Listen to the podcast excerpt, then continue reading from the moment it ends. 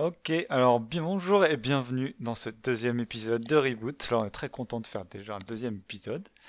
Euh, alors, je suis Yunzo, donc euh, votre hôte, n'est-ce pas? Et je suis accompagné de Bud et de Laurent. Bud, salut. Salut, salut. Comment ça va? Ça va bien? Ça va bien. Journée difficile, comme d'habitude, mais tout va bien. Ah ouais, Euh, là, c'est la pause détente. On va raconter plein de trucs, plein de bêtises et on va bien se marrer. Donc, tout va bien aller. Ouais, Et euh, très content d'être sur le deuxième épisode. Euh, il a mis un peu plus de temps que prévu. On voulait enregistrer plus tôt. Euh, des petites galères à droite à gauche pour chacun d'entre nous.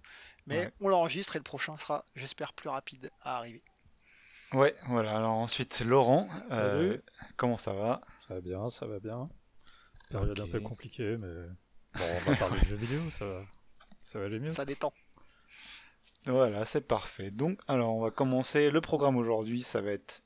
Euh, on va parler des nouvelles cartes Nvidia qui viennent de sortir, là, mi-septembre. Un petit point sur Hitman, parce que Laurent est un grand fan de la, licence Hitman. Et on va revenir un peu dessus, parce que le 3 a été annoncé. Ensuite, on va parler pas mal de Crusader Kings 3, qui est sorti.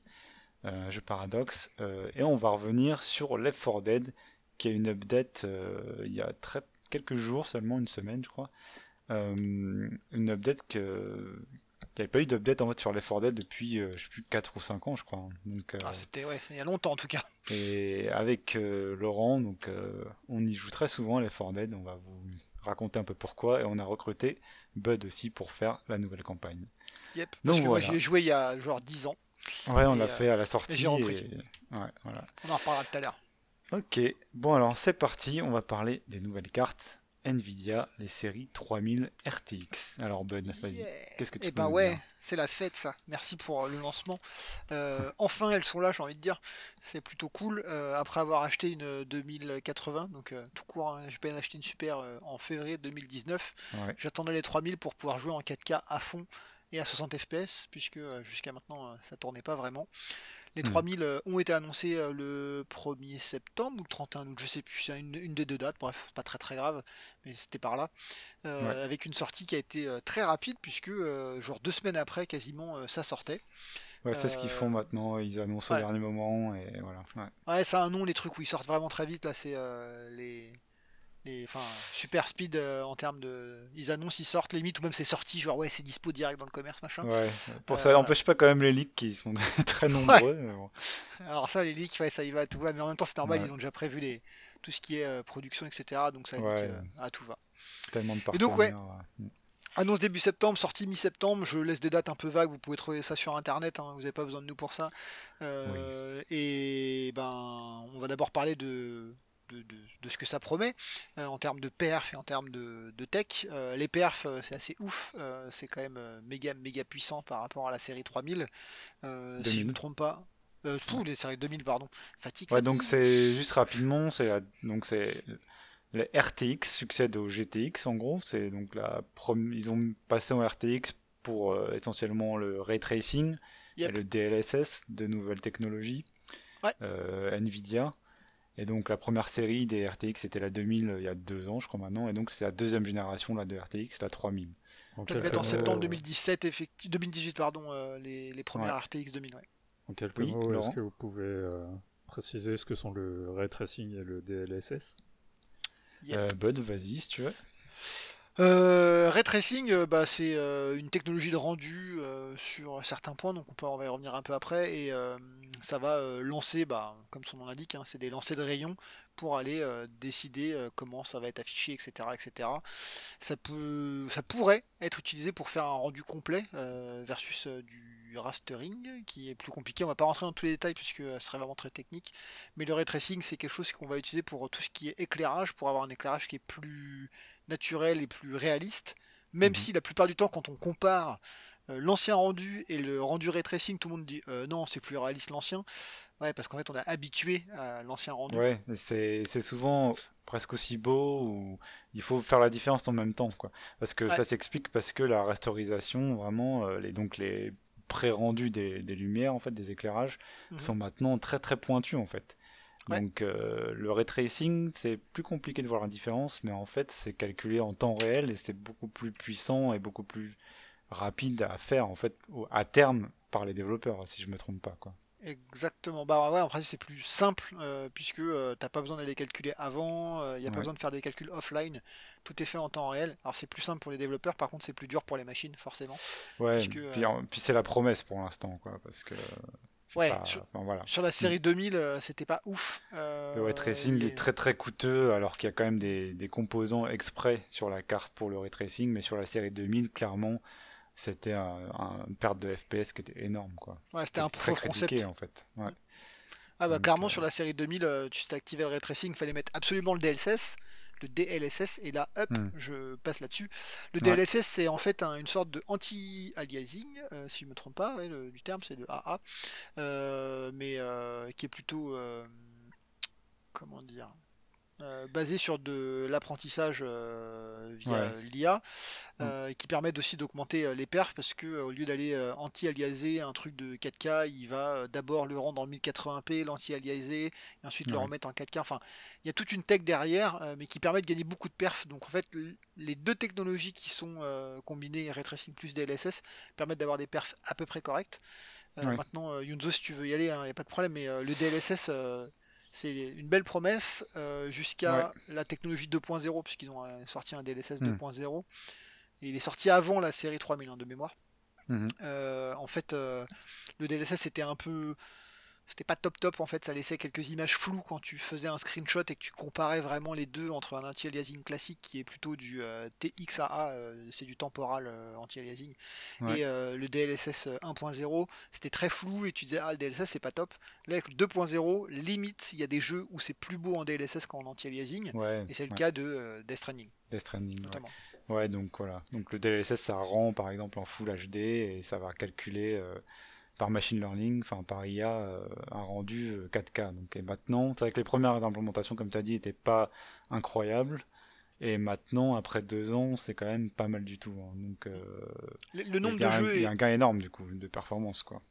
Ouais, le nombre de jeux est- reste quand même très limité. hein. Je, je lisais Ouais. ça, j'en parlais avec des, des collègues et tout, où les gens me disent euh, ouais mais bon, euh, t'as quand même pas beaucoup de jeux qui ont toutes ces techs. euh, Oui, pourquoi mais c'est- une, c'est- une série C'est c'est ciblé sur les jeux qui en ont vraiment le plus besoin aussi, tu vois. Et puis, Moi, surtout- Donc euh, bon, au final, euh, surtout, surtout si- ce que les gens euh, voient pas peut-être à l'heure actuelle, c'est que euh, ouais euh, jusqu'à aujourd'hui ou jusqu'à euh, le 10 novembre et le 19 novembre de mémoire les sorties des nouvelles consoles, euh, Mhm. c'était euh, très euh, graphic war euh, pour euh, comment euh, les joueurs PC euh, machin Master Race.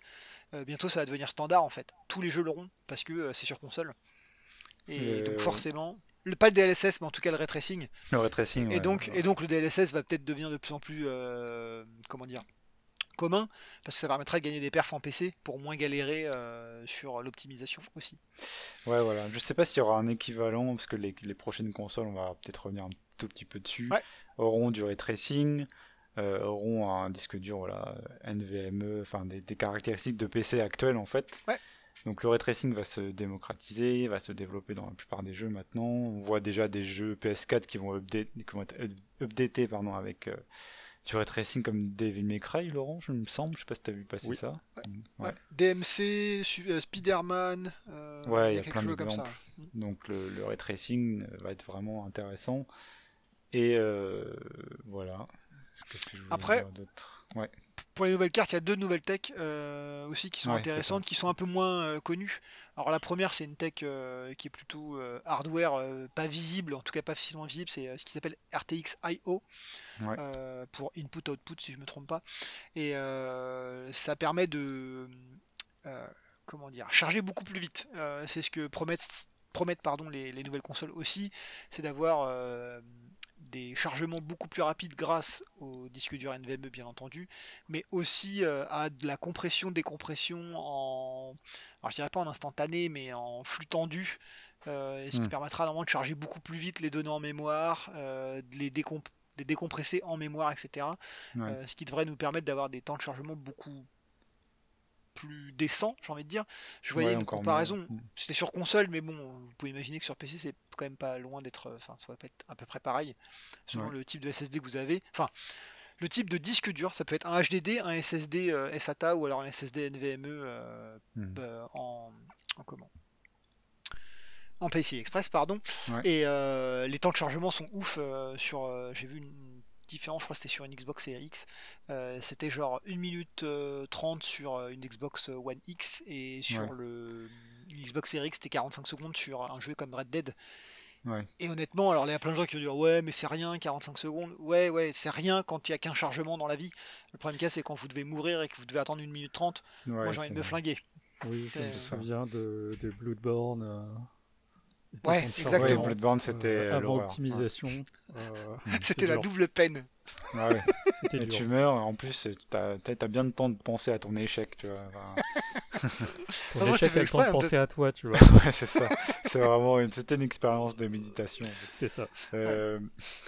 Et donc, alors les nouvelles, euh, donc par contre le RTX IO, si je me trompe pas, je pense que ça doit être vraiment implémenté par les développeurs. Enfin, ça, ça va arriver petit à petit, mais c'est pas automatique, quoi. Donc, non, c'est pas automatique du tout. On va ça va être implémenté. Ouais, voilà. Donc, on va voir les effets arriver petit à petit, mais pas forcément immédiatement.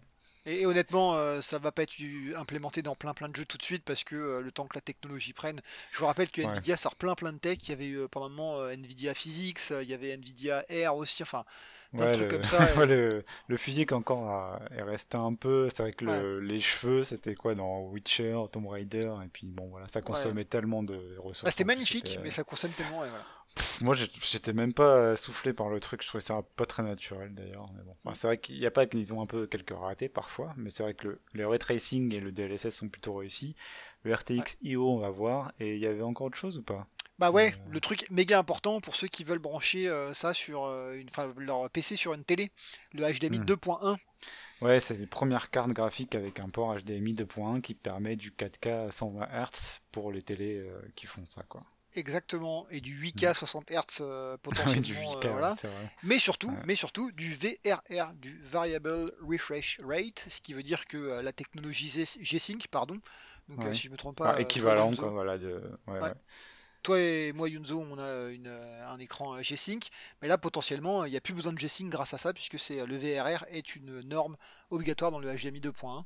Donc tous les écrans deviennent entre guillemets G-Sync. Alors, est-ce que ce sera aussi bien et tout? Je peux pas vous dire, j'ai pas testé, euh, mais euh, ce sera testé dans pas longtemps puisque bah, c'est toujours ça.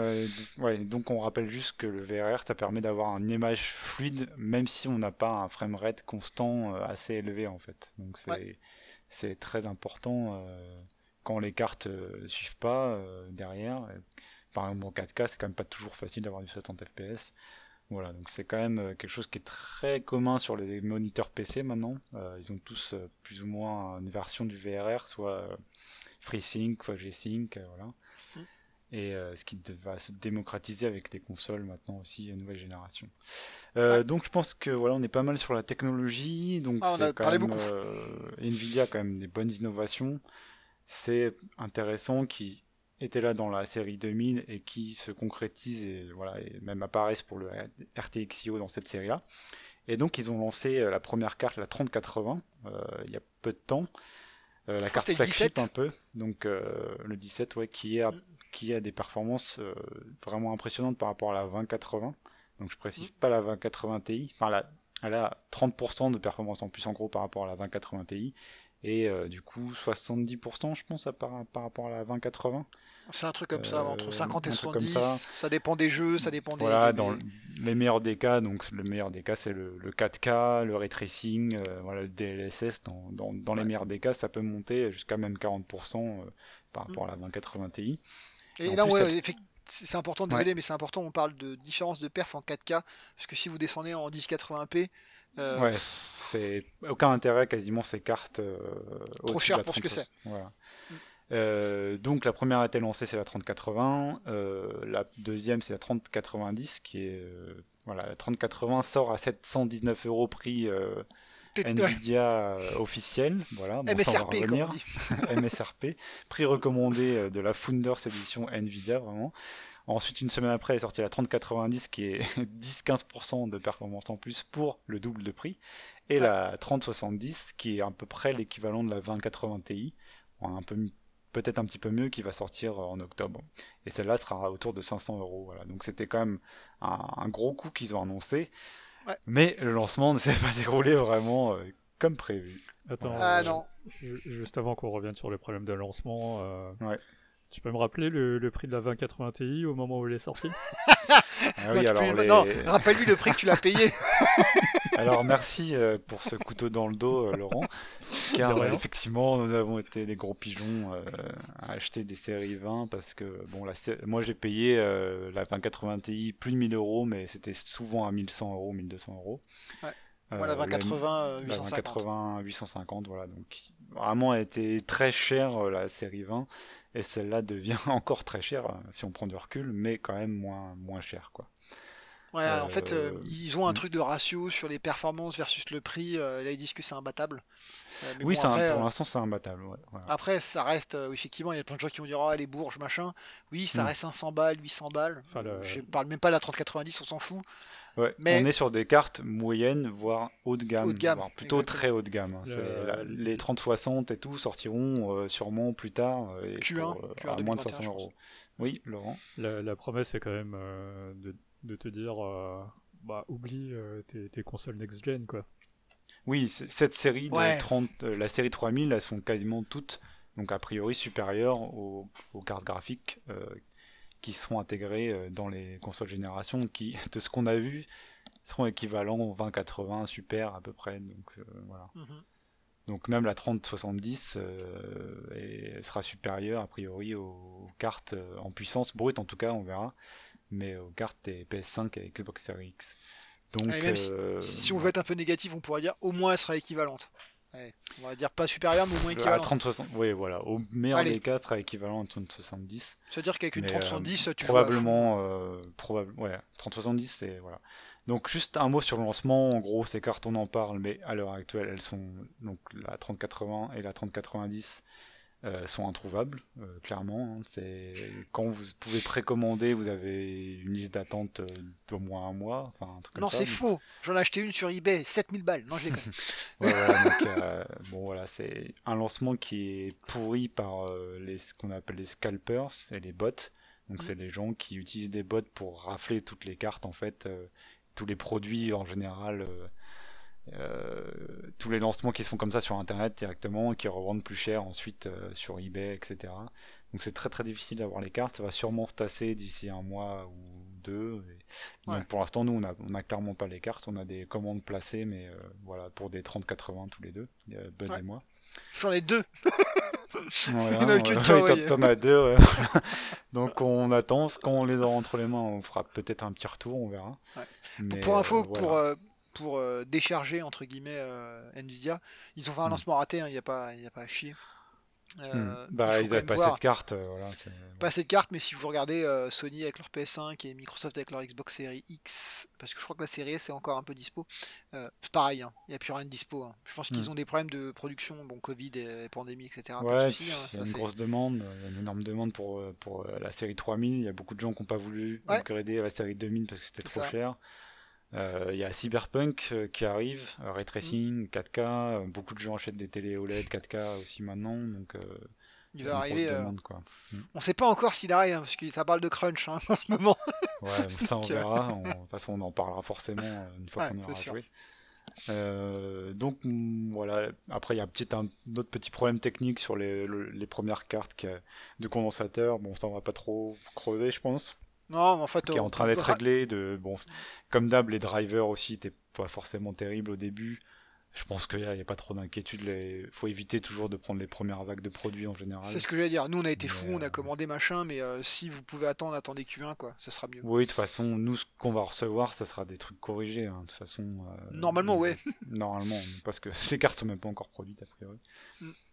Euh, donc voilà. Alors, donc ce qu'on peut, qu'on peut dire quand même, c'est quelle carte pour quel joueur. euh, Ça, c'est important, ouais. Donc en gros, je pense que la série 3000 est vraiment l'idéal euh, pour euh, faire un nouveau PC. Si vous voulez faire un PC, par exemple, qui va être euh, équivalent des prochaines consoles pour être tranquille pour quelques années, en gros. Ouais, pour Je pense 3-4 que ans, on va dire. Voilà, la 3080, si vous pouvez vous le permettre, est euh, vraiment la, la carte la plus intéressante, je pense. Mhm. Euh, 3090 la trop cher, je 30 Oui, 30 non, 3090, aucun intérêt, c'est 1500 Exactement. euros pour. euh, voilà. Mais c'est quand même pour le Euh, préciser, tu vois, au moins que personne ne, se trompe. Inutile pour euh, un joueur. euh, regardez, Mm. enfin, il y a plein de, de, de, de bench qui montrent que euh, il n'y a pas un gros changement en termes de perf. euh, ça coûte beaucoup plus cher. C'est sûrement Ouais. utile pour euh, des trucs très pro, euh, de rendu et tout. Mais alors pour euh, des joueurs comme nous, rien à, rien à faire. Rester sur la 30-80, voire donc la 30-70. Vas-y. Ouais, voilà. c'est, ouais, c'est des, des cartes, euh, c'est quand même haut de gamme, mais, euh, mais voilà. Donc si après, si vous jouez pas en 4K ou en ou à- au rafraîchissement, on va dire en 2K, donc 1440p, il n'y a pas vraiment d'intérêt à, à upgrader à la 3070 quoi, ou au-dessus, hein, franchement. Non. Donc voilà. Voilà ce qu'on pouvait dire, hein, je pense, sur cette série-là. Euh, bon, c'est quand même, on attend la réponse de AMD et aussi euh, l'arrivée d'Intel sur le marché des cartes graphiques un jour. Bon, après, les deux sont un peu des arlésiennes, même si AMD, euh, normalement, fin octobre, je crois qu'on a des nouvelles. On verra. Ouais. Après, moi, j'attends pas trop AMD quand même sur le très haut de gamme. euh, je sais pas s'ils vont concurrencer la 3080, Il y a peut-être la des- 3070, mais euh, Il y a des rumeurs qui disent que si, ils ont un truc sous le, sous le capot là qui va défoncer tout, etc. Mais bon, c'est Hmm. tous les ans ou tous les deux ans pareil pour les GPU en tout cas, et c'est faux. ouais, Euh, on pareil, verra. ça- et les drivers AMD sont pas réputés non plus pour être solides. Ouais. Donc on verra. Moi, j'attends de voir hein, parce que j'attends de voir pour Après, le franchement. Quand tu vois ce qu'ils ont fait à Intel, alors euh, bon, il y a des débats toujours est-ce qu'ils sont meilleurs qu'Intel ou pas, mais il y a Hmm. des, ils ont peut-être une chance encore de revenir, on verra. Pour le moment, je reste euh, vert et pas rouge. On verra. Ouais. euh, Intel, je suis bon. curieux parce qu'il y a quand même des sous euh, derrière. Enfin, après, bon, euh, à mon avis, la première génération de cartes euh, de graphiques, tu vois, enfin, niveau driver et tout, ça va sûrement être compliqué, quoi. J'imagine quand ça va sortir. Peut-être qu'Intel sera intéressant d'ici, euh, enfin, plusieurs mois, j'imagine, après la sortie des cartes. Ou... Mais bon, là, on peut pas trop s'avancer. Donc, on va suivre ça de toute façon et on fera un point quand on aura des nouveaux, des, des infos là-dessus. Yep. Euh, alors ensuite, on va passer à Hitman, ch- ser- euh, chéri, euh, série, pardon, cher au cœur. C'est la Série chérie chère de- au cœur de de Laurent. Bah Alors. voilà, de ce que j'ai retenu de, de cette E3, euh, pas Mhm. vraiment E3, Ouais. c'est qu'ils ont annoncé un nouveau Hitman. C'est le seul truc qui m'a marqué, tout le reste je l'ai oublié. D'accord. Euh, ce, ce Hitman devrait donc arriver en exclusivité sur PC, sur l'Epic Game Store, sinon sur toutes les différentes consoles. Pas en Euh, épisodique, hein, ça c'est fini. Non, il ça c'est fini. Ils avaient Depuis testé. Hmm. Ils avaient testé pour le premier. Euh, en fait, pour le 2, ils avaient fait euh, quelque chose euh, d'assez euh, d'assez ballsy. C'est que euh, en général, sur Hitman, tu as un niveau euh, tutoriel qui est beaucoup plus petit que les autres. Et Ouais. euh, celui-là était en accès libre. Et, euh, pour, Ok. pour, pour voir euh, si, euh, si la formule te plaît, et après, euh, tu peux acheter le jeu. Quoi. Mhm. C'est pas bête, hein, c'est une bonne découverte. C'est une démo Ouais. en fait. Ouais, ouais. Et alors, est-ce que tu sais un peu euh, quelle nouveauté euh, arrive dans celui-là ou? Euh, pas du tout. Pas du pas tout. encore hein Euh, ils vont terminer la, la trame narrative qu'ils avaient, qu'ils avaient entamée avec le Hitman premier du nom. Ok. Euh, petite parenthèse, est-ce que toi là, l'histoire t'intéresse dans Hitman ou... Euh, c'est comme, c'est comme l'histoire dans un jeu de combat. Ouais. C'était pas là pour ça, mais c'est Ouais. toujours marrant d'en avoir une. Ouais, donc c'est quand même un plus quoi. C'est ça. Euh, en revanche, il y avait, euh, je sais plus lequel c'était, euh, celui qui était euh, story driven et euh, non là c'était pas bon. quoi. Ah, Hitman Absolution, je crois. Voilà. J'avais pas fait. Euh, J'ai et- pas fait un seul Hitman, donc euh, vous m'entendrez pas beaucoup là. Il y a, il y a quelques bons niveaux, mais euh, bon, dans l'ensemble, c'était c'était pas très apprécié. Quoi. Ouais. Ah, ils ont une, une petite. euh, alors, euh, pareil, hein, j'ai pas joué, je connais un tout petit peu euh, les, les critiques, pour le, comme d'habitude, pour mon, mon activité journalière. Et en fait, euh, ouais, il y a eu un petit trou en fait. Hein, c'est au tout début, ça marchait plutôt bien. Euh, Hmm. Hitman, je sais plus quel, etc. Après, il y a eu Absolution qui a fait un gros trou, genre c'était pas top. Et c'est Hmm. grâce à Hitman euh, tout court, non Je crois qu'ils ont qu'ils ont repris. Ouais, ils ont rebooté en fait. On va dire Hitman épisodique parce que c'est celui qui était en épisode si je me trompe pas. Où là ils ont réussi à repartir euh, bien comme il faut, mais IO euh, Interactive a bien galéré quand même. Mhm. Euh, ouais, parce qu'en en fait, il y a eu un. Enfin, il y a, il y a toute une série de reportages de no clips euh, sur, euh, sur IO Interactive. Et Mhm. de ce que j'ai compris, il y a eu un turnover au niveau de l'équipe. Euh, ils ont eu un changement de propriétaire. Ils ont récupéré leur licence euh, auprès de, euh, je crois que c'était Square, Square. Enix. Ouais, oui, c'est Euh, ils ont été édités par Warner Bros pour Hitman 2 et là ils sont auto-édités Mm. et distribués sur Epic Game Store. Qu'est-ce que je peux dire? C'est euh, euh, ce, ce type de RPG où, euh, où tout a été prévu, ou en tout cas tu peux vraiment faire tout ce que tu veux. Le... T'appelles ça un RPG carrément, toi? Euh, non, je sais, c'est ce terme de, de ce type de RPG où euh, tu peux faire tout ce que tu veux et c'est prévu par, euh, par, les, Ah. par les développeurs. Oui, d'accord. J'ai oublié le terme. Et, oui, je vois ce que tu veux dire. Voilà. Ouais. et, sim, sim quelque chose. des- des- en fait, tu peux. Immersive sim, c'est ça que immersive tu veux sim, dire? voilà. Ouais, voilà. Pardon. Où euh, tu peux. euh, Enfin. le, le fin du fin dans, dans, dans Hitman, ou en tout cas c'est comme ça que la plupart des gens le jouent, euh, c'est euh, d'être très discret, d'être relativement pacifiste, à savoir ne pas utiliser d'armes à feu et causer des accidents. Ouais. Mais, tu es euh, vraiment une ta cible et personne d'autre. C'est ça. Mais bon, après quand tu reviens, enfin ça c'est c'est le challenge, et une fois que tu reviens dans, dans, dans le jeu, euh, si, si- tu commences à, à laisser 2-3 cadavres par-ci par-là, le scénario du jeu et les boucles de, de, de gameplay, enfin les, les boucles des personnages, font que ça peut être encaissé par, euh, par le niveau. Quoi. Ouais, c'est assez robuste quand même. Ouais, ouais, t'as- Enfin, t'as- faut accepter deux trois incohérences euh, de euh, bon, tu laisses un costume par terre, ça choque personne, mais Ouais. ça, ça passe plutôt pas mal. Euh, ce qu'ils avaient fait pour le 2, c'est que euh, ils avaient euh, rechargé tout le 1. Mhm. Euh, la principale différence entre le 1 et le 2, c'est que les miroirs comptent. Savoir que Ouais. euh, si, si un, un PNJ te voit faire des conneries dans le miroir, avant il s'en foutait et maintenant il va enfin, déclencher une alerte. Hmm. Et oui, je crois qu'il y a aussi 2-3 armes en plus, ce genre de truc. quoi. Ouais, moi c'est un peu ce que je reproche à la série. J'ai fait le premier Hitman euh, au niveau reboot, quoi. Ouais. Euh, J'avais fait les vieux aussi, la plupart, euh, pas Absolution. Mais ça se repose un peu euh, sur ses lauriers, quoi. Enfin, tu vois, d'un côté, ils perfectionnent la formule, tu vois. Mm. Avec, euh, donc c'est vraiment, ils ont mis tout un truc de scoring, euh, tu peux, il y a une rejouabilité assez forte et tout. Mais euh, moi, j'a- j'aimerais bien qu'ils révolutionnent un peu euh, la formule. Alors, je sais pas trop comment. Bah, Euh, Parce que, bah, parce que je trouve que c'est un peu une machine à. C'est un peu comme réglé comme une horloge, tu vois. J'ai- J'aimerais bien peut-être un peu plus de procédural dans les niveaux, tu vois, des...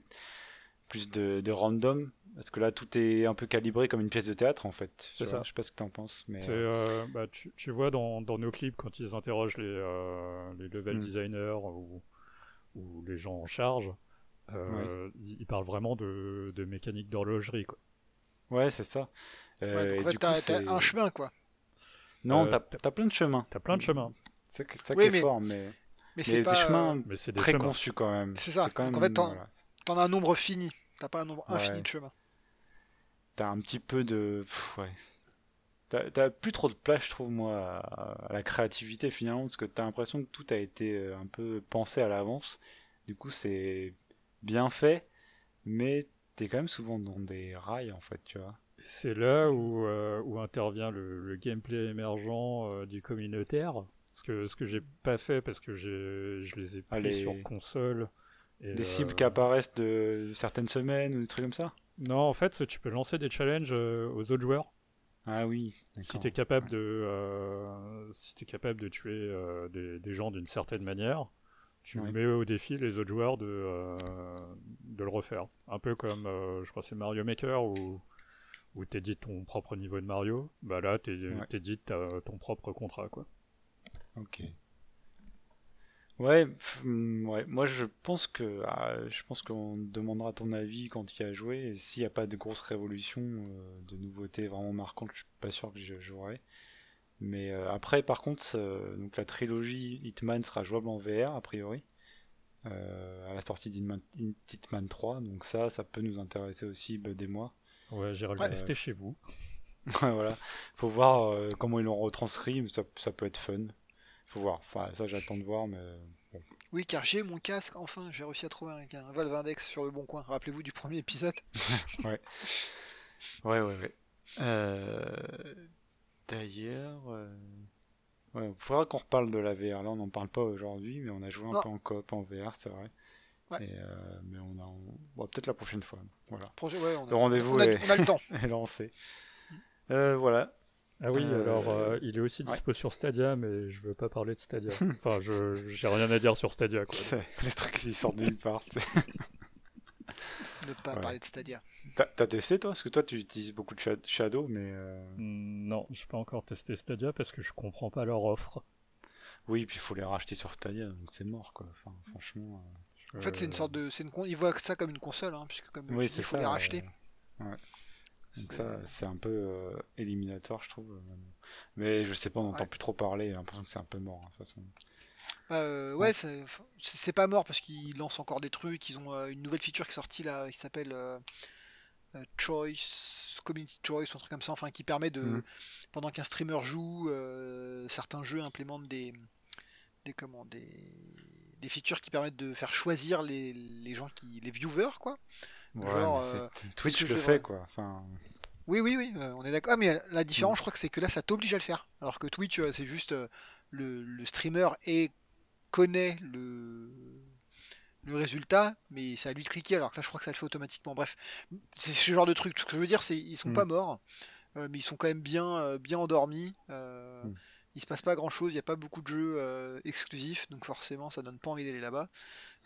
et puis voilà, et en plus là ils ont des concurrents qui arrivent, donc X, X ah, j'ai du mal à parler, X Cloud de la part de Microsoft, et puis aussi Amazon qui a lancé Lumia, je crois, un truc comme ça. Ouais, Euh, je crois aussi. Je m'en rappelle J'avoue plus. que moi je m'intéresse pas trop à ça. euh, enfin, quand on a un gros PC, euh, on met des sous dedans, c'est pas pour aller jouer en, en streaming forcément. Mais euh, voilà.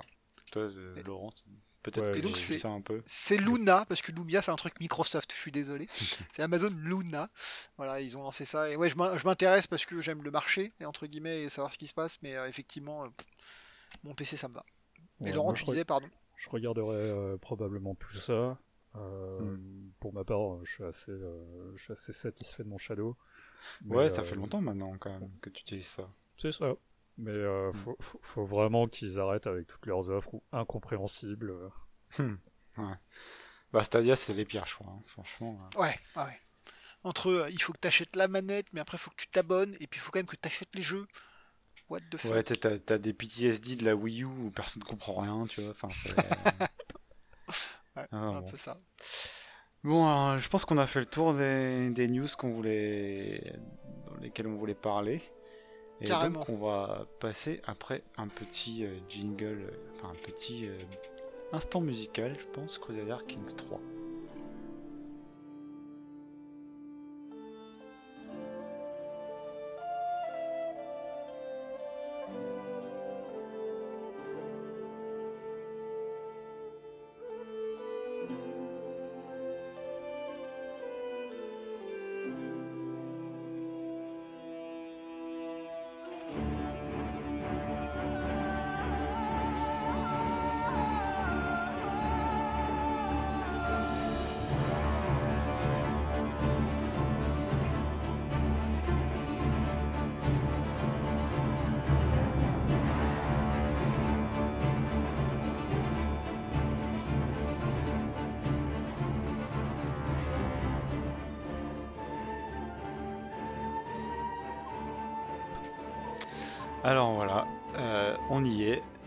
Kings 3 est sorti et on en a parlé euh, un peu plus que prévu dans le premier épisode euh, de ce jeu qu'on attendait, surtout Bud et moi. Mhm. Et donc on va rappeler euh, la situation. C'est un jeu paradoxe, un jeu grand stratégique et plutôt une série assez complexe. C'est un genre de jeu assez complexe. Et donc euh, on n'avait pas trop réussi à rentrer dans Crusader Kings 2, Bud et moi, et on attendait vraiment celui-là pour se lancer dedans en fait. Et Ouais. donc Bud, alors, ça y est, on y est. Alors, qu'est-ce que t'en as pensé euh, déjà de l'accessibilité au jeu, tu vois? Eh ben, j'ai quand même mal, hein. C'était plus, enfin, plus simple que le Crusader Kings 2, mais c'est Ouais. toujours très très difficile. Euh, plein de Mhm. trucs à, à comprendre, etc., qu'on comprend pas forcément. Euh, mais euh, donc là, je parle vraiment sur une, la stratégie poussée. hein. Si on prend vraiment le, le- la base, le plus simple, le- l'onboarding est plutôt bien fait. Il y a un petit tuto qui t'explique euh, via euh, un duc de, ouais, je crois que c'est un duc. Euh, Petty King Ouais. de mémoire en anglais. Euh, un Petty King du, de l'Irlande, comment tu vas aller prendre l'Irlande avec les différents mécaniques de jeu, etc. Ouais, ça marche voilà. plutôt bien, Donc, ça permet une bonne on- introduction. On rappelle juste, voilà, donc Crusader Kings, c'est un mélange de jeux de rôle finalement, bah, très orienté jeu de rôle pour le 3, Ouais. Avec euh, jeu de stratégie un peu euh, jeu euh, war, wargame quoi. Wargame Euh, donc qui diplomatie. se passe donc en, au Moyen Âge, donc au bas Moyen Âge et au Moyen Âge plus récent. Mm. Et donc on va jouer un personnage et en fait ensuite on va jouer son héritier quand le personnage meurt. Pendant des années et des années et des années, on va jouer la dynastie. Le je game over c'est juste si on meurt sans héritier. Et euh, donc le but du jeu, euh, alors ça c'est ce qu'on va revenir, il n'y a pas vraiment de but du jeu, c'est un jeu très sandbox, très euh, bac à sable, où il faut se fixer euh, les objectifs. Et donc, alors moi j'ai trouvé que le tutoriel quand même était très bien fait par rapport Oui. au jeu de jeu Paradox, hein, mais, mais même globalement il est quand même bien fait. Mm. Il t'apprend petit à petit les, les, les bases, il t'apprend à te mettre un but aussi.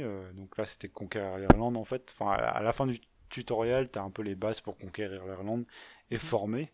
Donc former ça veut dire euh, euh, que tous les, toutes les territoires de l'Irlande t'appartiennent et comme ils t'appartiennent, tu peux dire que tu deviens roi d'Irlande. Tu c'est peu- pas tous Ouais. les territoires, c'est 50% je crois.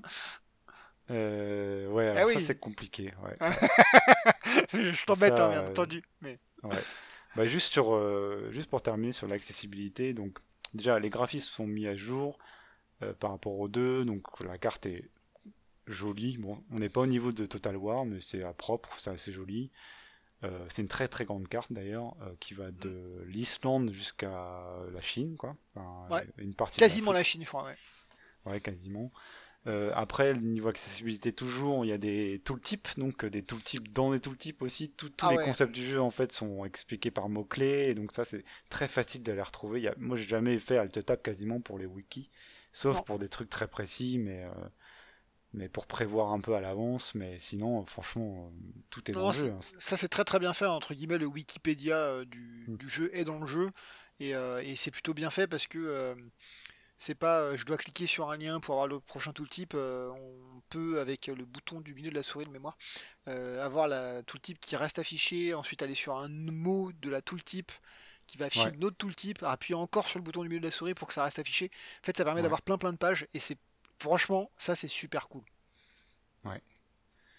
Alors, mais qu'est-ce qu'on fait dans ce jeu, en fait, toi? Qu'est-ce qu'est-ce que tu tu t'es amusé finalement quand tu l'as appris ou pas? Une fois que t'as appris, hein. J'ai- J'allais dire, mais on se fait chier dans le jeu! Que Non, parce que bon, on peut le dire, on a joué euh, des dizaines, voire presque une centaine d'heures, pour moi en tout cas, Ouais, ouais, je En pense que je suis à plus de mois, 50 heures facile. en moins d'un mois, ouais. Euh, donc alors toi, qu'est-ce qu'est-ce qui t'a plu en fait? Euh, Qu'est-ce qui, est-ce que t'as été accroché ou pas alors? Ouais, alors en fait, accroché euh, parce que euh, bah, première fois que euh, je fais un grande stratégie de chez Paradox, première fois que c'est un Mhm. Crusader Kings en plus, et euh, c'est c'est une autre manière de jouer, c'est-à-dire que euh, c'est comme tu disais, c'est un sandbox, hein, il se passe des Mhm. trucs et puis tu te dis bah ouais, je vais me mettre mon objectif tout seul, Euh, donc potentiellement c'est euh, devenir le roi, devenir l'empereur, Hmm, ou alors c'est juste que quelqu'un t'a fait une crasse et tu dis que tu vas le tuer absolument. ouais. Donc tu fais tout ce que tu peux. Donc à la fin, l'objectif est complètement futile parce qu'en fait, dans le dans le grand la grande histoire de, de bah, du monde ou de, du Moyen Âge, ça va être Mm. rien. Ce sera juste j'aurais tué euh, mon voisin ou mon frère. Mais toi, pour toi, c'est méga important. Donc ça vient très euh, RP, roleplay, en se disant euh, ouais, moi je suis euh, ce gars-là. Lui, il m'a fait une crasse, je vais vouloir le tuer. Donc ça qui m'a vraiment ma- fait marrer, c'est euh, je peux faire ce que je veux. même Mm. des trucs inutiles ou des trucs futiles, il n'y a pas besoin de sauver la Terre à chaque fois. Et donc ça c'était le premier point. Je suis Ouais, assez complétionniste. là-dessus, ouais. Parce qu'au début, on a rapidement euh, discuté de ça, parce que toi, t'avais un peu de mal, je trouve, à, à Ouais, passer le tutoriel, à trouver l'intérêt du jeu, en fait, finalement. Du coup, on a discuté. Et moi, je t'ai dit que j'aimais bien faire les achievements, tous les trucs comme ça. Et finalement, toi aussi, tu t'es fixé les objectifs, mais c'est vraiment crucial en fait. Sinon, tu t'ennuies en fait jeu. Si tu te fixes pas toi-même tes objectifs, et si tu- Carrément. tu- Parce qu'en fait, tu pourrais laisser passer le temps et rien faire. Genre, garder Ouais. ton, petit, ton petit comté et puis, euh, bah, il se passe pas grand chose, quoi. Si tu t'es pas fixé un objectif, toi. Et le problème de fixer un objectif, euh, c'est que. euh, D'ailleurs, tu as dit la, la taille de la map, euh, c'est quand même assez énorme, donc c'est un peu compliqué de se dire je vais faire quoi, je conquéris le monde. Alors, déjà, conquérir Mm. le monde, euh, oublié, hein, c'est quasiment impossible, je pense. Mm. Euh, Et euh, même conquérir l'Irlande, des fois, tu, tu te vois pas parce que tu as du mal à te projeter, vu que c'est la première fois que tu joues à ce genre de jeu. Ouais. Et après, ouais, c'est effectivement la, la- la- la question et la discussion qu'on a eue où tu m'as dit, bah regarde les achievements, c'est comme ça que je me, me fixe l'objectif. Ça permet d'avoir un objectif, sinon, je suis assez d'accord que, bah ouais, t'es là et puis tu laisses les, les années passer. Puis voilà, t'arrives Ouais. en 1400 quelque chose qui est la fin de mémoire euh, du jeu. Et puis bah en fait, il s'est rien passé quoi. Parce que Ouais. euh, tu t'es pas, t'as pas voulu grandir, t'as pas voulu tuer quelqu'un. Ouais, ça ça, et en fait, il faut, faut être proactif, quoi. Il faut. Ouais. euh, Bon, il y a un système de suggestion qui est pas mal euh, dans Mhm. le jeu, où ils te disent, bah, vous pouvez euh, donc créer ce titre-là. En gros, vous avez assez de territoire pour créer le, tir- le titre de roi d'Irlande, par exemple. Euh, voilà, vous pouvez euh, organiser un festin pour, pour être pote avec vos vassaux. Voilà, il y a plein de, de suggestions comme ça qui pop et qui guident un peu le jeu. Donc Ouais. là-dessus aussi, non seulement l'accessibilité, mais donner des objectifs aux joueurs un peu. suggérer des objectifs aux joueurs aussi, ça, ça a été amélioré par rapport à, à avant, quoi. Ouais, c'est parce que c'est la, la grande différence. Alors pour les gens qui euh, jouent euh, à des jeux, je vais dire grand public, c'est- un grand terme, mais Mm. euh, à des jeux un peu plus avec une histoire et tout, t'as toujours un objectif, tu sais qu'il faut aller là-bas pour tuer Bidule, pour avancer dans l'histoire, pour sauver Bidule, voilà. Donc là, quand t'arrives dans ce jeu-là, t'es un peu, ok, j'ai quoi à faire en fait. Et je pense que c'est Mm. pas pour tout le monde. hein. Non, Si t'arrives pas à te motiver, euh, c'est mort. Et même euh, comparé à ça à des 4X, parce que je m'étais trompé euh, sur le, le premier épisode où je parlais Ouais. de 4X, l'avantage du 4X c'est que en fait t'as toujours un objectif, c'est de défoncer ton voisin. Alors Ouais, que là ouais, c'est pas vraiment le cas. Là, non, tu peux. D'ailleurs, tu peux quasiment prendre des titres, enfin, t'agrandir sans guerre, vraiment juste en manigance, et tu peux t'amuser aussi juste en gérant ton royaume interne, tu vois, par exemple. Alors, donc là, ce que je voulais parler, c'est tout ce qui fait, selon moi, la complexité et aussi le sel euh, du jeu, c'est que les terri- chaque territoire, chaque petit, petit bout de territoire euh, correspond à un titre, en fait, de, donc de baron. Ensuite, au-dessus, c'est euh, Duc. Duc. Il y a un truc entre les deux, non? Euh, Comte. Comté, comté, bien sûr, oui. Comte, Baron, duc, comté, duc. duc, roi et empereur. Et donc Ouais. tous les et des fois, tu peux contrôler finalement directement qu'un très petit nombre de territoires et tout passe par les les vassaux, et etc. Ouais. Et aussi, donc ça, ce qui fait que tu peux aussi passer du temps rien qu'à normaliser un peu tes relations avec tes vassaux, euh, acquérir plus de contrôle pour toi-même pour gagner plus d'argent, par exemple, pour développer ton territoire. C'est un dating sim quoi. euh, ouais, c'est- tellement de choses à la fois en fait. C'est, Ouais. Puis les personnages sont bien modélisés maintenant. Ouais, on les voit Mhm. vieillir, on les voit malades, on les voit. Les, les enfants ressemblent aux parents. Ils ont des, euh, des trucs aussi quand ils se font euh, couper des mains, euh, crever des ouais, yeux. euh, ouais, c'est- très facile de s'attacher en fait à ces personnages quoi, avec qui tu passes des heures avec. euh, Ouais. Et euh, ça, si, si t'as trop de consanguinité, ça se voit aussi? Ouais, Oui, ça oui, peut se voir. oui, ouais. ouais, ouais, ça peut se voir. Tu, déjà, tu as, des traits, donc tu vas perdre en statistiques aussi. Tu vas, tu vas marquer, euh, avoir un truc marqué consanguin sur ton perso. Ouais, parce Et qu'en je pense que tu, tu peux améliorer, par exemple, enfin, tu peux, euh, il y a des traits qui sont, qui peuvent être euh, hérités, ouais, dont la c'est des traits consanguinité. congénitaux. Congénitaux, ils peuvent être Congénitaux, positifs ou négatifs. c'est ça.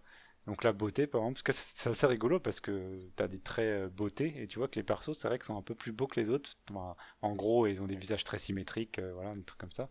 Mais par rapport à, à toutes les stats et tout qu'on peut avoir dans le jeu, le rendu euh, vraiment euh, graphique est euh, assez bien fait en fait, en fait Mhm. moi, je trouve.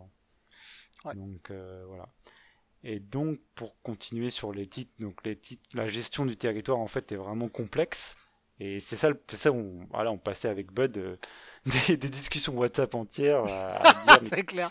sur les titres, mais euh, et la succession des titres, parce que quand on meurt, qu'est-ce qui se passe quoi? Quel titre je vais récupérer et qui va avoir quoi? Et, Mm. et c'est vraiment euh, hyper dur à suivre des fois et hyper intéressant. Donc euh, En fait, ouais, il y a, des, il y a Et- des, des règles qui sont pas claires, tu sais pas. euh, Hmm. Mais c'est fait exprès en fait, soit pas clair parce que euh, c'est euh, en gros un, un reflet de ce qui se passait au Moyen Âge. Et tu te dis mais attends, mais qu'est-ce qui va se passer exactement? Mais lui, il va hériter de quoi? Mais est-ce que mon royaume va se séparer en deux ou pas? Après, je dis que c'est Hmm. pas clair, mais il y a quand même un onglet qui te montre comment ça, ça va finir. Oui, moi- ouais, voilà. Mais- Disons mais que c'est pas comprends- clair euh, les, les 10, 20, 30 premières heures. Après, Voilà. tu sais à peu près où aller chercher les informations. C'est mais- ça. Mais, mais ça le truc chaud, qui est hein.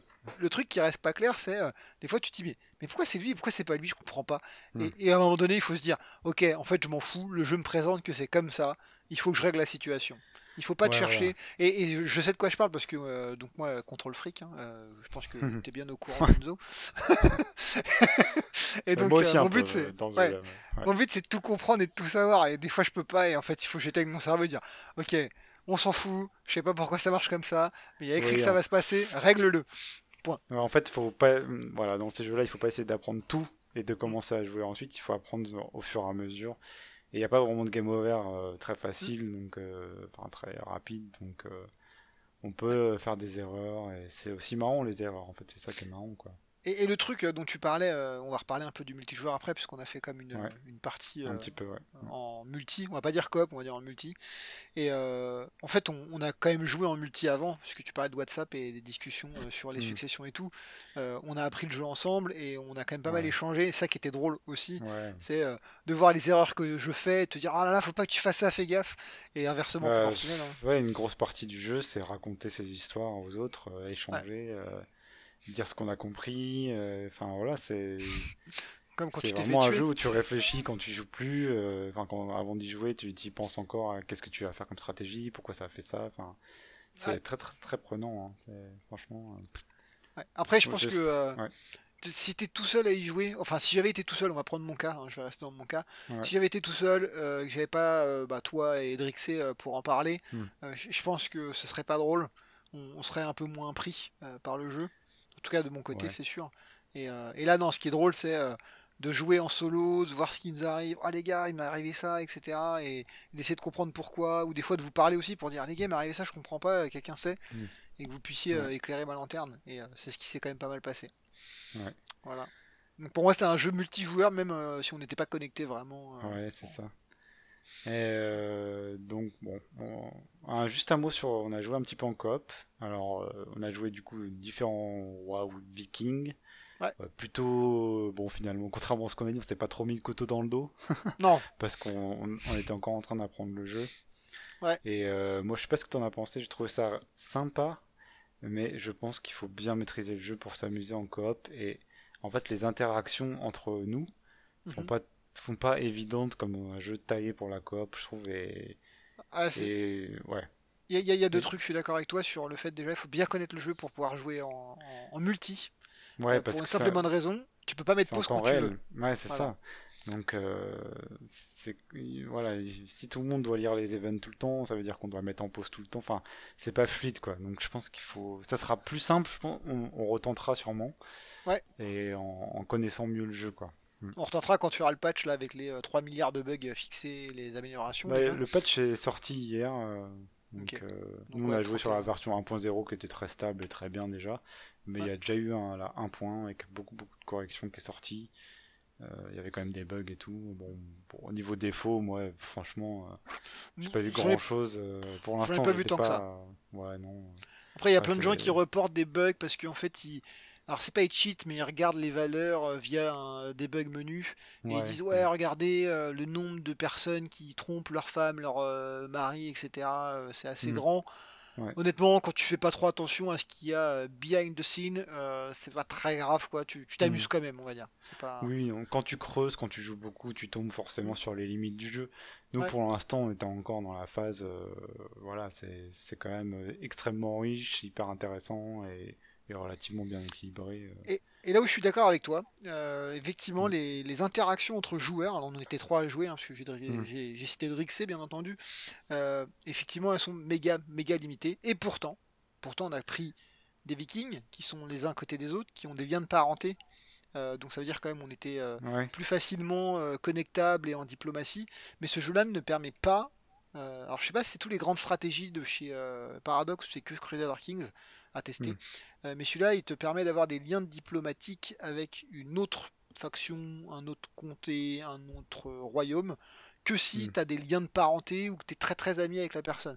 C'est-à-dire que c'est pas, Ouais. euh, c'est pas facile. Euh, Les alliances joué- sont pas évidentes, même, si tu veux t'allier, tu peux pas forcément, il faut un enfant à marier par exemple, des choses comme ça. Ouais. Euh, moi je pense que le multi, euh, finalement, c'est pas fait pour les bisounours en fait. Je pense que ce multi de Crusader Kings 3 c'était plus drôle si finalement on, On se fout il y a pas de quartier quoi. Ouais, voilà, Ouais. tu vois. Mais euh, faut voir, parce que bon des fois c'est un peu tendu. Euh, des fois quand tu fais ton empire et que ton, ton pote il vient te flinguer ton héritier, bon à mon avis euh, les soirées plus tard seront un peu plus euh, Tu penses à moi? Non, à tout le monde, moi aussi ça m'énerve. En fait c'est ça, tu, tu, tu, tu fais ton petit empire dans ton coin et voilà si ton pote vient t'assassiner ton héritier, ça va chauffer quoi. Je suis assez d'accord.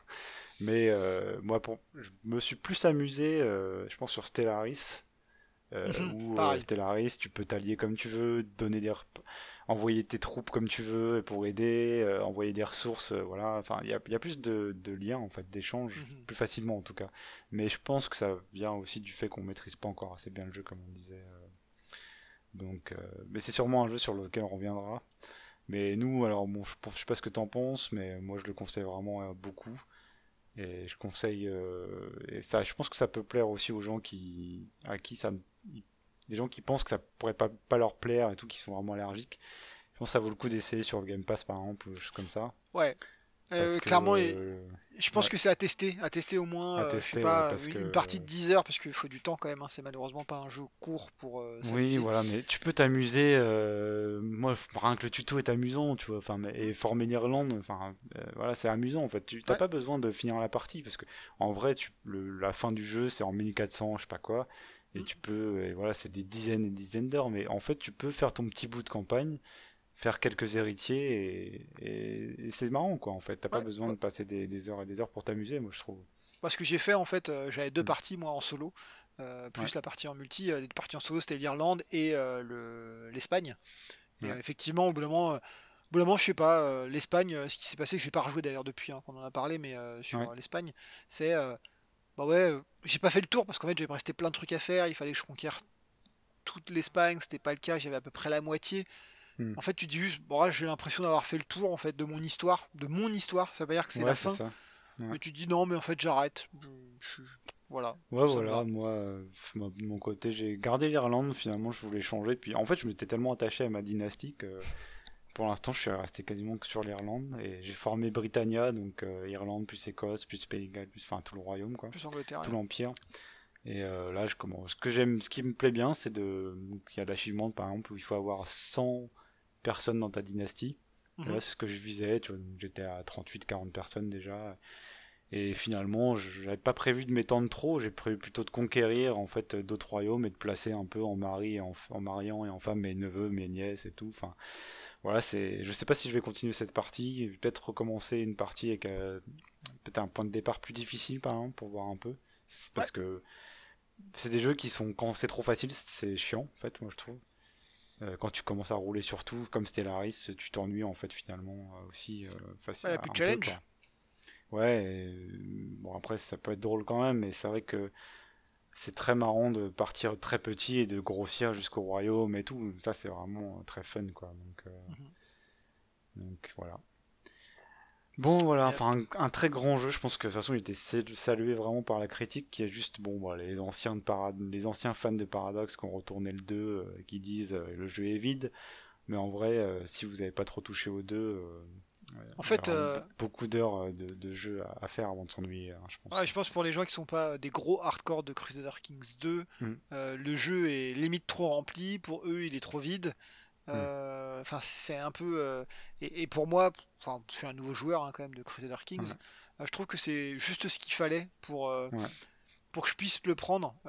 C'est on peut voir le- la, la quantité de contenu qu'il y a, se dire, oh la vache, c'est c'est- c'est quand même dur, c'est c'est complet, mais Ouais. j'y arrive à le prendre en compte.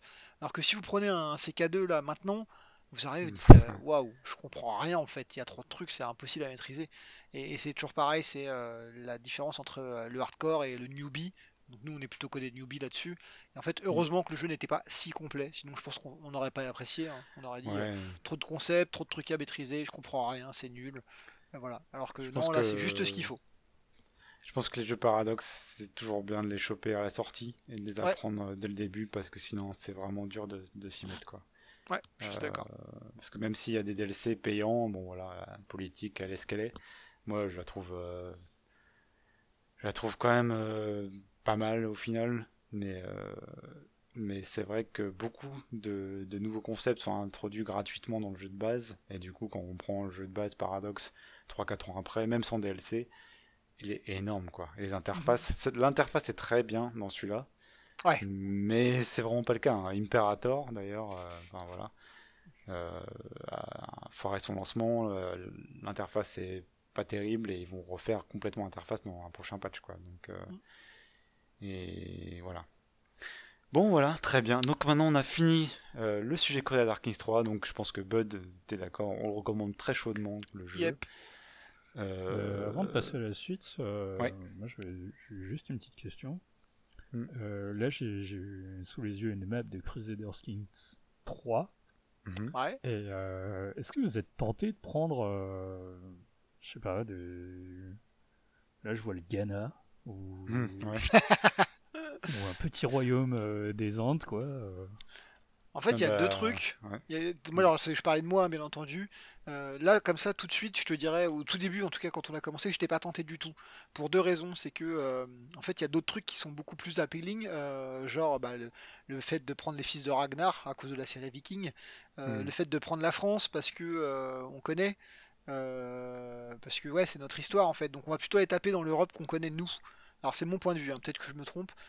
Maintenant, quand tu as fait beaucoup de parties, je pense qu'à un moment donné, c'est fun d'aller voir euh, le sud, euh, donc le Ghana ou même vers l'est, tout ce qui Mm. est euh, les, les clans un peu plus tribaux, etc.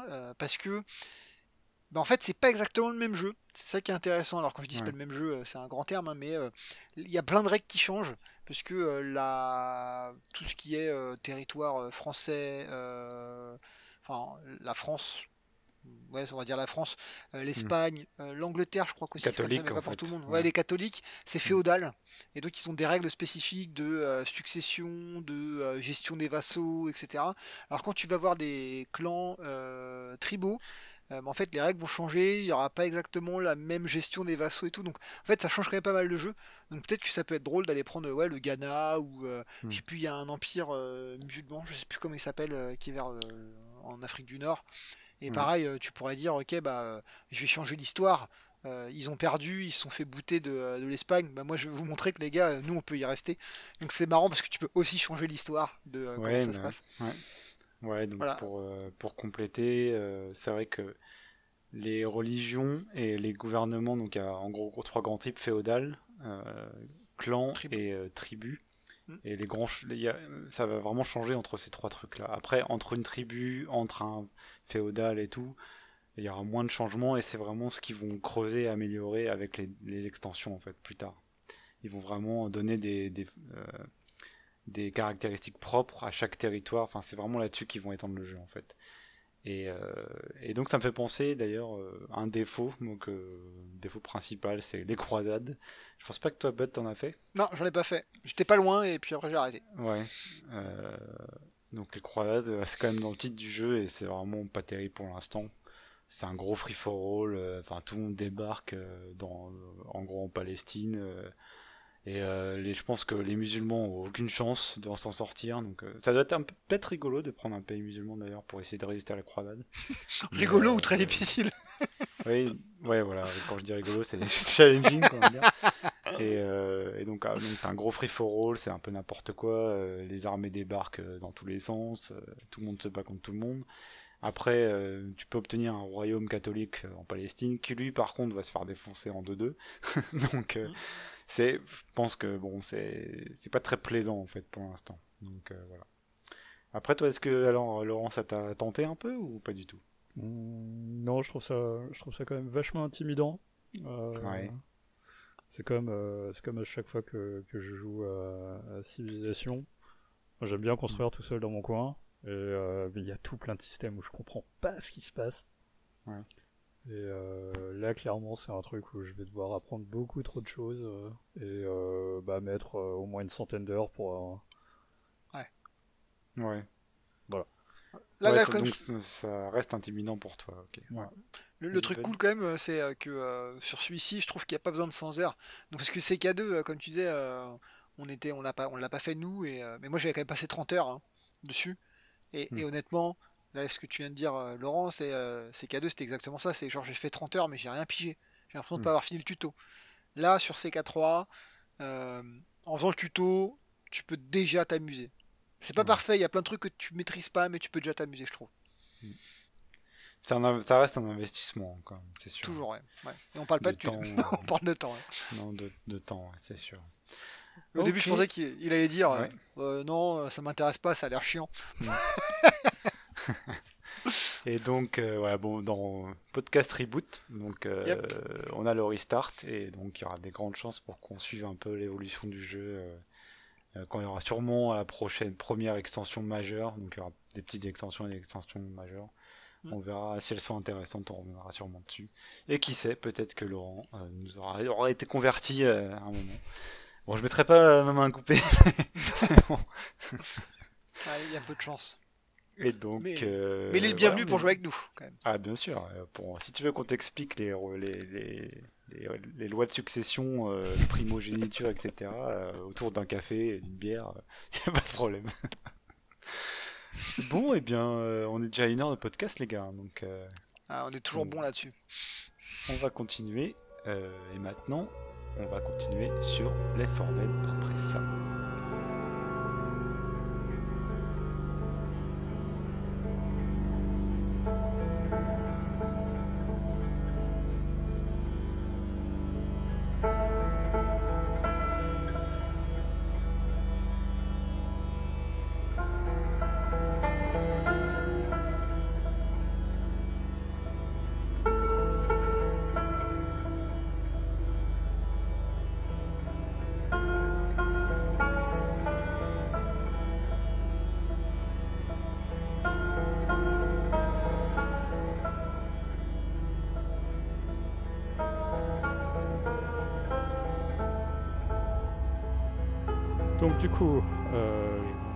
Parler de Left 4 Dead 2 et plus précisément de, de la dernière euh, extension, la dernière campagne en date qui s'appelle The Last euh, Stand. Ouais, Ouais, c'est ça. ça.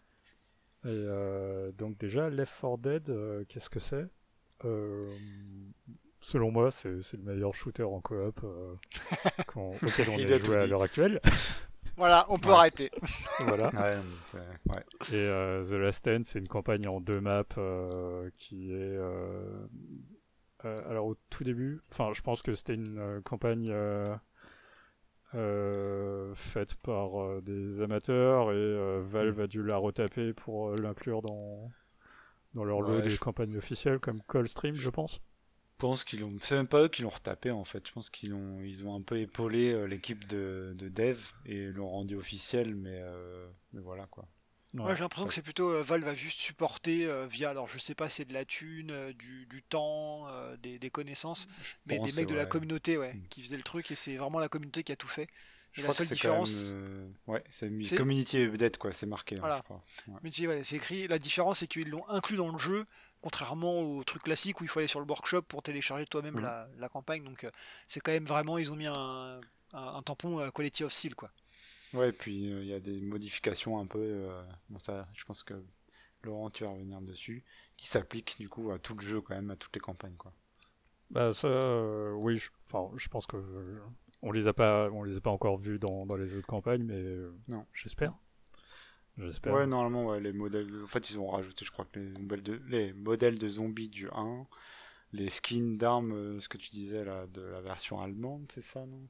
Euh, ouais, parce que en fait, euh, si j'ai bien compris, en Allemagne, les, les lois sont légèrement différentes Mhm. et euh, euh, il n'y avait pas de sang, euh, ou Ah, alors ouais. c'est du sang vert. Ah oui, c'est vrai. ouais. Et Alors ça- oui. Ça, je peux expliquer rapidement. En fait, c'est pas l'Allemagne, entre guillemets. euh, Le problème, c'est l'USK, c'est euh, l'organisme d'edge rating euh, effectivement, qui peut être pénible. Et si ton jeu a certains euh, éléments, il peut ne pas être approuvé. Et s'il n'est pas approuvé, il peut pas sortir. Donc euh, tu peux même pas le vendre en ligne, etc., etc. Donc ça devient un peu pénible. Et je pense que ouais, c'est pour ça qu'ils ont dû modifier des choses, comme euh, potentiellement le sang, ou alors le fait de pouvoir torturer les gens. Alors c'est pas le cas dans Left 4 Dead, hein, mais ils ont, euh, ils ont Mm. certaines règles. Euh, Il y a un certain temps, je crois que ça a un peu changé depuis, mais euh, on pouvait même pas trop mentionner les nazis et, euh, et Hitler parce que sinon c'était genre oh mon dieu, ça c'est pas bien, il faut Apologie, pas en parler. Ouais. Ah ouais, alors qu'en fait tu dis mais c'est pas l'apologie justement, je dis que c'est un gros con. Mais bon, il, il, il voyait pas ça comme ça, il voyait juste bah tu l'as mentionné, c'est un peu chaud. Ouais, pareil, je crois qu'en Australie, ils sont, ils sont assez tatillons euh, sur ce Ouais. genre de sujet aussi. Alors ça, on Mm. pourra faire euh, tout un épisode là-dessus si vous voulez, je pourrais expliquer plein de trucs, mais euh, chaque organisme d'edge rating, donc il y en a plein, USRB, USK, OFLC, PEGI, euh, CERO pour le Japon, ils ont chacun leur spécificité. Euh, par exemple, euh, aux États-Unis, c'est plus facile de faire passer un truc violent qu'un truc de sexe. Ouais, ouais. Voilà, puritanisme, etc. Que- alors je crois, je crois qu'il a du mal à sortir, je crois, en Australie. hein. Euh, Ouais, il y a des euh, problèmes, il y a ouais. De l'inceste, il y a des, des thèmes un peu euh, touchy, donc euh, Manger des gens, cannibalisme. Ouais. Manger le pape. moi j'ai pas. et donc, du coup, pour, euh, pour se faire pardonner, euh, Valve euh, a, euh, a fourni un lot d'armes exclusives à la version allemande, que, Ah, ok. au- au- auquel nous avons droit désormais aujourd'hui. Ok. Parce que je me souviens avoir euh, téléchargé la version allemande pour voir la- le comportement de ces armes et euh, comparer avec celles qu'on. Ouais, ouais, ouais. Et ça changeait les trucs ou c'était juste les, les skins qui changent? Euh, non, elles ont des, elles ont des physiques différentes. Enfin, Ah, c'est légèrement pas. différent, quoi. Mais elles ont des stats euh, de dégâts identiques hein, quand même. Euh, bah, c'est c'est tout ce qui est euh, cadence de tir et dispersion, quoi. Euh, T'as aussi rechargement. donc c'est ouais. pas. c'est Ouais, ça change. d'autres- des armes différentes. quand même. Ça change vraiment. ouais. Je savais pas. Intéressant. Donc Euh, après, euh, ouais. Left 4 Dead, c'est euh, c'est un jeu où euh, personnellement j'ai 600 heures. Euh, Pareil. Et je pense que la plupart elles sont avec toi. ouais, ouais, tout à fait. Donc ça fait très longtemps qu'on joue à ce jeu et, euh, et malgré le, le fait qu'on joue à d'autres jeux, euh, on y revient toujours. Bon après il y a, on a un troisième larron, euh, Ouais, c'est ça. bon, voilà. Mais euh, On a notre Death and Confuse national qui joue à un seul jeu dans sa vie, et c'est Left 4 Dead. Déjà, il a pas de PC. Ah, il a un Maintenant, PC oui, maintenant. Mais... Maintenant, oui, mais il joue quand même qu'à Left 4 Dead. Ok. Left 4 Dead est sur Mac. euh, Voilà. Et euh, c'est vrai que c'est devenu notre rendez-vous presque hebdomadaire, en fait, euh, depuis des années, quoi. ouais. Et, euh, et pourtant, pourtant, euh, j'éprouve toujours du plaisir à jouer à ce jeu. Là, pareil. ouais. Voilà. Euh, sinon on aurait arrêté, on, on- on aurait fait autre chose. Mais alors, pourquoi, Laurent? Est-ce que alors, tu... est-ce pourquoi qu'on a des pistes pour l'expliquer, cet, ce phénomène? Moi, ce que, ce que j'aime dans le jeu, c'est que, euh, contrairement aux autres shooters que, auxquels euh, je pourrais jouer à l'heure actuelle, il n'y a pas d'XP, Hmm. il n'y a pas d'économie. Ouais. Enfin, euh, j'ai- aucun niveau dans, dans le jeu d'XP. J'ai pas besoin d'acheter d'armes, il n'y a rien à débloquer. Je loot pur, une arme. C'est une expérience pure. tu recommences à zéro à chaque partie. Et ce qui pourrait être vu presque comme un défaut euh, actuellement, en fait. Ouais. C'est ça. Euh. Et euh, le, chacun, chacun des, chacune des parties, tu as à peu près un nouveau tirage de- d'emplacement d'armes et de- Mm. d'armes euh, disponibles. Et euh, bon, malgré le, le fait que j'ai quand même mes préférences, on a quand même appris à jouer avec à peu près tout ce qu'il y avait dans le jeu. Ouais. Euh, la mêlée, bon, c'est au goût de chacun, mais euh, Mm. bon, voilà quoi. C'est un jeu qui est équilibré vraiment, euh, qui est Aux incroyable. petits quoi. oignons. Ouais, sur, euh, sur les campagnes officielles, en tout cas, c'est euh, Ouais, les, les, les infectés spéciaux qui ont chacun, chacun un pouvoir spécial. Exemple, le spitter qui va faire euh, voilà, une flaque d'acide où tu peux pas marcher dedans. Enfin, tout est calibré vraiment euh, pour faire euh, des parties dynamiques. Quoi. Et, le, et comme tu dis, le placement des objets, des ennemis aléatoires, ça peut paraître rien. Mais en fait, comme il y a du tir ami, euh, bon, nous on joue en expert, donc euh, les coups des zombies c'est 20 points de vie, sachant qu'on a 100 points de vie. Euh, une décharge de pompe dans la tête, donc ce qu'on se prend souvent avec des N Confuse, tu vois, par exemple. on va balancer comme il est pas là. et ben euh, ça te met par terre. Donc le placement des des, ennemis, l'arrivée des ennemis, les hordes en fait, quand les, zombies déboulent, les spéciaux, les tanks. Donc le tank c'est le spécial vraiment balèze. Euh, l'endroit où ils arrivent, c'est vraiment très important et très crucial. Et donc, juste le changement de placement des objets, des armes, des ennemis va changer beaucoup la donne en fait sur la partie, euh, moi je trouve. Et c'est ça qui, qui, qui finalement, avec peu de choses, relance l'intérêt à tout le temps. C'est ce côté très roguelike, sans, sans XP quoi. Sans, enfin, tu gardes rien d'une partie à l'autre, mais il n'y a aucune des parties qui se ressemblent. Ouais, tu gardes juste tes armes d'une. Euh, tu gardes tes armes d'une map à l'autre sur une campagne, donc t'as quand même euh, un, un, truc pour t'inciter à, survivre, quoi. Euh, pour garder ton magnum. le magnum, la meilleure arme du jeu. Mais c'est vrai que quand tu, quand tu lances une campagne, tu repars à zéro, quoi. c'est, quand même pas un rogue parce qu'il n'y a pas de progression et c'est basé que sur du skill. C'est-à-dire que tu peux recommencer 15 fois la même map et tout. Mm. Ça, c'est plutôt cool. Contrairement à tous les derniers jeux comme du Destiny ou, donc je le cite Destiny parce que c'est celui qui revient le plus facilement en tête, mais euh, souvent les jeux où euh, bah ouais bah ça passe pas, bah les gars on a qu'à grinder un petit peu, il nous faut un meilleur matos, ça passera quoi. Là les For Dead, euh, t'as beau avoir le meilleur matos, si tu sais pas jouer, tu sais pas jouer, hein. tu passeras pas. Hein. Ouais, puis on recommence tous au même pied d'égalité, tu vois, on peut même si Days a joué plus que nous, ou alors voilà, ou toi qui a joué vraiment quand c'est sorti ensemble, on a joué ensemble, t'as pas rejoué depuis, bah là t'as rejoué avec nous un peu, enfin voilà, t'as oublié un peu euh, les contrôles et tout, mais sinon, euh, bon bah c'est le côté euh, important, c'est que tu peux prendre le jeu n'importe quand et t'es à pied d'égalité quoi. Donc, ouais, je suis d'accord. Après il y a aussi l'autre point, c'est comment est-ce que Valve a décidé de gérer la difficulté. Ouais. à savoir que bon, Destiny, moi j'ai plus Borderlands en, tête parce que c'est un, autre jeu que, mm. que j'ai fait avec vous. Mais c'est pas, euh, c'est pas des, des, jauges de barres de vie euh, où tu multiplies par 2 ou 3 et euh, voilà, ton mm. jeu il est plus dur. Non, là, les, les, ennemis font, font, plus de dégâts. Et c'est surtout au niveau des, des spéciaux où ils s'autorisent des choses. Par exemple, la, Witch en normal te, va, va, te faire des dégâts comme, comme un, zombie boosté. Mhm. Euh, mais dans les, dans les modes de, jeu supérieurs, elle va te mettre à terre. Direct. Elle va te tuer même parce qu'il y a. elle va te tuer. ouais. Pareil pour le tank, tu peux te relever d'une patate de tank en normal, mais mhm dans, en, expert, euh, enfin, le, tank te mettra à terre. Ainsi que son caillou de... Putain de caillou de merde. C'est pas un caillou, c'est un missile. ouais, c'est une tête chercheuse. chercheuse voilà. On est d'accord, le tank, le tank triche, sachez-le. euh... Ouais, et c'est vrai que c'est pas des, des... on va pas, euh... ils vont pas augmenter les points de vie. Enfin, si ils augmentent un peu les points de vie du tank, par exemple, je crois dans la difficulté, mais c'est vrai que tu passes à des, des crans euh, au-dessus et, et, tu flippes quoi quand tu vois un tank dans un couloir euh, bah, tout le monde gueule quoi. C'est on recule et, et on n'a même pas besoin de le voir on entend la musique. On le bruit ouais, la, difficulté est, est, très bien gérée en fait. Et en expert ça reste expert voire expert réaliste ça reste euh, même maintenant avec l'expérience qu'on a intéressant en fait je trouve Enfin, c'est euh, bah, justement le, mode réalisme euh, où euh, la, principale différence, c'est qu'il n'y a plus de halo. C'est-à-dire qu'il n'y a, plus d'indications sur en où sont tes coéquipiers? Où sont où sont les coéquipiers en surbrillance au loin à travers les murs ce genre de trucs. Et il n'y a pas de respawn à savoir que le faut terminer euh, absolument la map pour revoir euh, ses coéquipiers.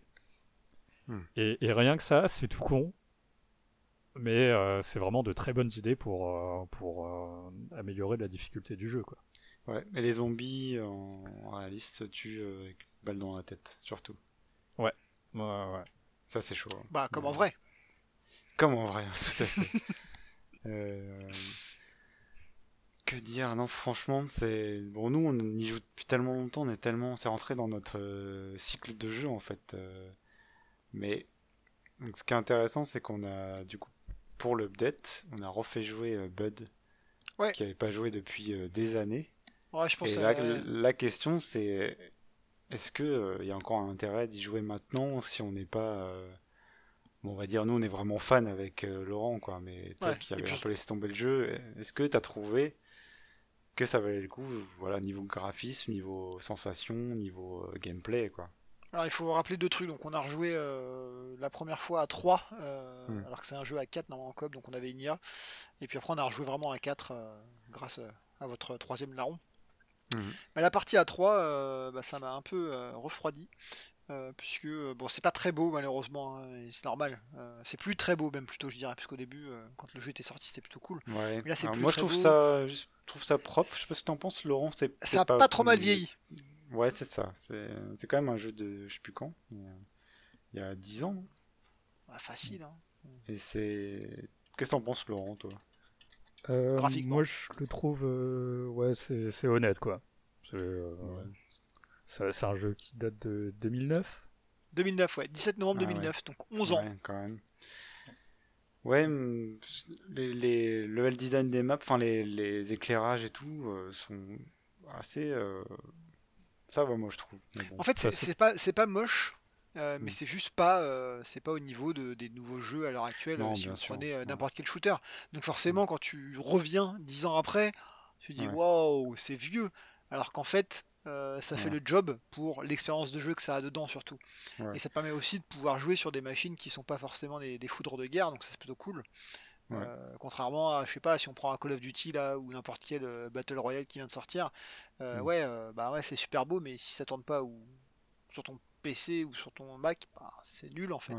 Ouais. Là, l'avantage, Je pense qu'on est d'accord que, en tout cas, euh, c'est pas le truc que tu lances, tu le trouves tellement dégueulasse que tu laisses tomber, quoi. je. Non, c'est pas à ce niveau-là. C'est pas à ce Ouais. niveau-là, loin de là, sinon je- j'aurais sûrement arrêté. hein. Je- Mm. J'aurais pas joué avec vous. Et après, euh, le, le feeling, bah, le feeling euh, sans problème. hein. Euh, ce que disait tout à l'heure Laurent sur euh, les, le- comment, les, les différentes armes, etc. Mais euh, c'est plutôt, c'est plutôt bien fait. Il y a un bon gun feeling.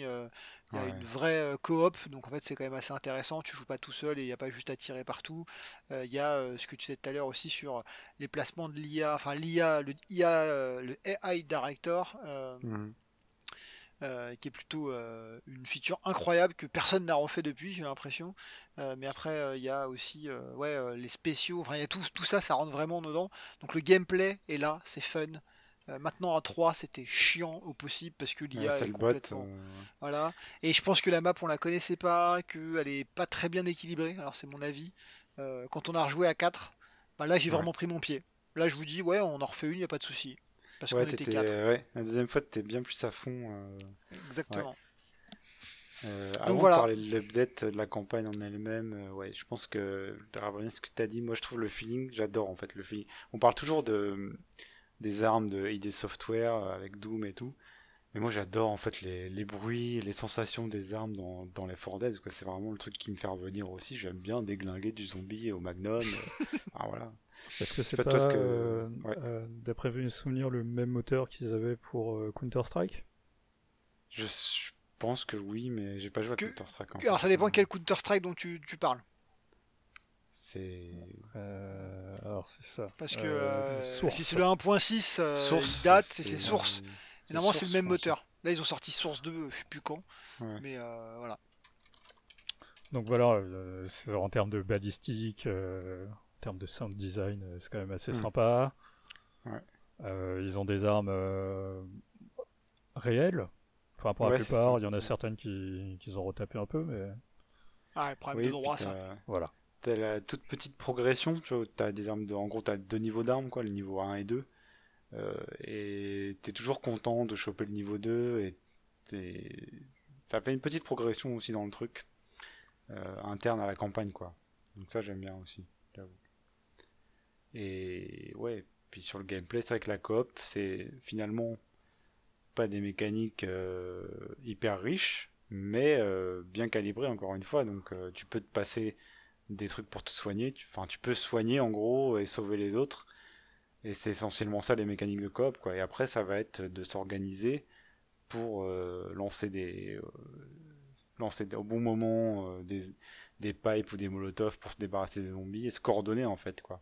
Et mine de rien, tout ça est vraiment quand, quand, quand tout est bien organisé et qu'on termine une campagne, bah, c'est satisfaisant quoi. C'est justement ce point ce point là. Mm. Donc nous on joue en expert. Ouais. On, je pense pas que quelqu'un puisse carry euh, la partie, quoi. Il faut vraiment qu'on joue ensemble mm. et qu'on se coordonne. Euh, bon, on a toujours euh, ce moment de panique tout à la fin où t'as trois gars à terre et vas-y, fonce dans la safe. Mm-hmm. Mais faut... ouais, c'est vraiment un jeu coop dans le sens où faut que les gens autour aient quand même un bon niveau et qu'on se coordonne. Hmm. Parce que sinon, euh, on n'y arrivera pas forcément. Ou pas du tout, quoi. Ouais, t'as beau avoir le meilleur, euh, le meilleur shooter, etc. Et là, tu sais de qui je parle, bien entendu. Euh, on parle de, de Kikyo. Aka Afrodo. euh, ouais, c'est un tueur en termes de, de cible. Il tue, enfin, il, vraiment, il défonce. Euh, il vise bien mieux que nous. Hein, je pense qu'il n'y a, pas, a pas à chier. Quand on finissait les parties, il avait toujours genre deux ou trois fois plus de zombies tués que nous. Mais euh, même avec un mec comme ça, bah, en fait, il, finit pas la map tout seul. Je suis d'accord avec toi. C'est si tu joues pas en équipe, s'il n'y a pas quelqu'un pour le relever, pour le soigner, pour emmener un, kit pour lui, en fait, il est dans la merde. Euh, hmm. C'est pas un jeu solo. C'est impossible de jouer solo. Ouais. Alors un dernier mot donc du coup sur euh, cette campagne en particulier, euh, The Last Stand, donc finalement t'es un peu déçu parce que nous ce qu'on fait beaucoup c'est les campagnes euh, en gros les maps, on joue pas trop au mode survie ou les autres modes de jeu alternatifs. Ah oui, il y, a, y, a un mode PVP auquel je que je n'apprécie pas. ouais, du coup on en fait pas beaucoup. C'est vrai que beaucoup de gens qui, bah, en fait le jeu est encore très très joué sur Steam, hein, ça faut le savoir. Et euh, il est quand même beaucoup joué en versus, donc une équipe joue les survivants et une équipe joue les zombies. C'est quand même assez marrant, mais c'est vrai que maintenant, les gens sont très forts, très habitués, la communauté est pas très patiente non plus quand tu sais pas très bien jouer, enfin quand t'as pas trop l'habitude. Et euh, c'est vraiment un autre style de jeu, c'est vrai que nous on n'en joue pas beaucoup, mais euh, ça peut être intéressant aussi hein, pour varier le plaisir. Quoi en 2009-2010, je sais plus trop quand on avait joué à ça, mais on avait fait du versus, euh, mais c'était mm. que avec des gens qu'on connaissait, c'était 8 personnes euh, euh, de notre cercle. C'était fun, vraiment. parce que c'était 8 personnes qu'on connaît. C'est fun, mais c'est vrai que t'as toujours un gros russe qui vient dire boomer, kambir. Enfin voilà, les strats sont établis, les machins, donc. Mm c'est plus très drôle maintenant, je pense, euh, avec, avec euh, des gens que tu connais pas. Mais bon, Je suis d'accord. Et donc, sur cette update, pour l'instant, on a fait juste la campagne de deux maps, qui est, qui est pas mal. Mais euh, moi, j'ai trouvé le final trop dur. Hein. Pour l'instant, on expert, on galère un peu. et on l'a pas fini On l'a pas fini. Et, bon, après, voilà, c'est deux, deux maps seulement assez longues, le final très dur. Je préfère les petites maps et découpées. Euh, moi, je pense que ça aurait été gagné à être découpé en trois morceaux, au moins. Ouais, je sais pas ce que vous en pensez. Vous. À quatre morceaux, hein, je pense que c'était le bon rythme sur les, les premières campagnes. Les hmm. quatre morceaux, c'était parfait. Euh, le premier où tu te mets un peu dans le bain, la deuxième qui commence à devenir dure, la troisième qui est très très dure, et la quatrième qui est pas dure mais euh, qui est un autre style parce que c'est plutôt un stand où il faut mm. euh, attendre euh, quelque chose et donc tu bouges pas, mais il faut savoir couvrir, il faut savoir se remonter, il faut aller chercher des munitions mm. et tout. Et là, effectivement, c'est deux grosses maps très longues. Et euh, ouais, voilà, dès que tu la rates, bah, tu te dis, oh putain, il faut encore se retaper les 30 premières minutes qui sont pétées parce que c'est facile. ouais, je suis assez d'accord. Toi, Laurent ouais. moi je la trouve pas très bien, pas très bien équilibrée. Enfin, t'as des goulots d'étranglement où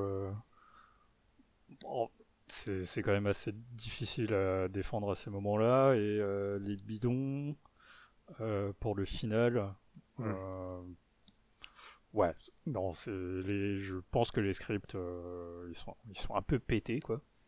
Ouais, mhm. c'est en fait, donc en gros, c'est un générateur. il faut récupérer des bidons un peu partout sur la carte, les ramener jusqu'au générateur et les mettre quoi dans le générateur. Donc il y a déjà eu ça dans, dans les maps de l'effort des 2. Et je crois que c'est un mode de jeu même à part entière aussi. Et le, problème, c'est que voilà, donc c'est que la map elle commence, donc on, bute une horde de zombies, ensuite un tank, donc tout va bien. Ensuite les zombies, les, les, les bidons apparaissent, il faut aller les récupérer, les ramener. Et le problème, c'est qu'après, il n'y a pas de horde euh, par phase en fait. C'est continu, un flot de zombies qui est pas forcément énorme, mais continu, et du coup, c'est quand même dur à gérer. Et euh, ça nous a quand même frustré, hein, je pense, euh, ce final, quoi. Ouais. Ça a Après, je- gâché la fête. Je dirais aussi que en... enfin tu parce qu'on en a testé quand même quelques-unes, tu sens que c'est une map de la communauté parce qu'elle a rien à dire. C'est ça, on- comme tu dis, on a testé plusieurs campagnes euh, faites par, dans les modes, dans le workshop. Souvent, elles étaient pas mal, enfin les, les mieux notées, hein, bien sûr. Ouais. Euh, et le final était toujours, euh, moi j'ai trouvé euh, très dur en fait. Et alors c'est peut-être fait exprès pour euh, faire un peu, bon nous on fait des maps dures, etc., etc. Mais franchement, euh, c'est un peu, c'est un peu chiant parce que t'es content d'avoir fait ta campagne quand t'arrives pas à faire euh, le final parce qu'il est un peu déséquilibré. euh, c'est quand même frustrant quoi. Et puis après, il y a ne pas faire et ne pas faire. Alors, je m'explique. euh, c'est euh, pareil, hein, c'est réminiscence de ce qu'on faisait à l'époque. Mais c'est genre, on, on le finit pas, mais juste juste. Et tu Hmm. te dis, là, on va essayer, on va encore le refaire, et vous allez voir, ça va passer. Et là, non, en fait, on le finit pas du tout, quoi. On est très loin d'avoir mis même 10 bidons et euh, d'avoir les deux derniers qui sont à côté. Et en fait, c'est plus drôle parce que tu dis, mais je, je suis pas au, au- au bord de la réussite. Euh, contrairement à la map, euh, c'était sur l'effort Dead 2, hein, si je me trompe pas, où tu Mm. dois attendre l'avion qui est en train de se chauffer et après tu montes. Et je me Ouais. rappelle d'une soirée, donc il y a 10 ans, hein, facile, hein, où Mm. il est minuit on dit encore une, encore une, et en fait on finit les 2 heures du mat parce que tu sens que tu es sur le point de la passer, même Mm. si tu la passes pas, tu es sur le point de la passer. Et là, euh, bah c'est, on a joué, je sais pas, il y a un ou deux jours là, et en fait, euh, Mm. ouais, 23-30, j'ai dit c'est bon, j'arrête parce qu'en fait, bon, le lendemain j'allais courir, on en reparlera plus tard, mais euh, c'est, euh, c'est genre, tu te dis, euh, de toute façon, euh, je pense pas qu'en faisant un travail de plus, on sera pas très loin. En fait, je sais Ah. qu'on sera très très loin. Après Ouais, c'est ouais. c'est peut-être aussi parce que c'est une map de scavenge. Euh, donc c'est ce mode où euh, Avec faut, les bidons. faut, Ouais. rempl- enfin, faut remplir un générateur avec tout plein de bidons euh, et donc se Ouais. taper plein d'allers-retours dans une map euh, et se bouffer des hordes. Et Ouais, mais il y a pas de, tu vois, c'est ce que je disais, il y a pas de phase en fait, c'est continu quoi. Ouais. Il n'y a euh, pas de rythme. mais En c'est c'est- peut-être parce qu'on n'est pas euh, on n'est pas super habitué à ce mode-là. Enfin, on l'a fait. euh, Ouais, mais euh, bon. Tu vois, euh, la map de campagne où il y a ça, c'est Dead Center à la C'est fin, ça. avec la- voilà. Et il y a quand même des phases, tu vois, il y a des moments d'arrêt en fait où il n'y a pas de zombies, et tu peux te soigner et tout. Et là, franchement, on- t'as l'impression que t'es- tu peux rien faire en fait. Enfin, en expert, on est d'accord, hein, mais euh, Mm. on peut Après, descendre on en a- difficulté et la faire, je pense, parce On- qu'en on plus, avait- euh, il y a moins, il y a moins de bidons à ramener quand, quand c'est moins dur, donc. euh, donc voilà, mais, mais nous, bon, on essaie de passer en expert. En plus, il y a tout un tas d'achievements qui ont été rajoutés, donc ça, c'est un bon point du patch, pour ceux qui aiment bien les achievements. Euh, Il y a des achievements sur cette campagne-là aussi. Et donc, euh, bon, je pense qu'on va, on va sûrement réessayer et trouver la bonne stratégie, mais là, on est à un point où on se dit, bah, franchement, il y a un problème, il faut avoir un patch, quoi, parce que, parce que je vois pas comment faire. hein. C'est vrai que là, on était là, on voit pas trop comment faire pour, ah, parce que on n'avait pas assez de trucs à lancer pour euh, divertir les zombies et tout. Enfin, c'était, euh, c'était frustrant vraiment. Après, euh, aussi, dans, ce que je disais sur Elle a rien à dire, c'est. Enfin, je prends, je prends les campagnes de Valve. C'est que Ouais. euh, ça- ça, respecte à peu près le l'idée que tu te fais d'un film de zombies.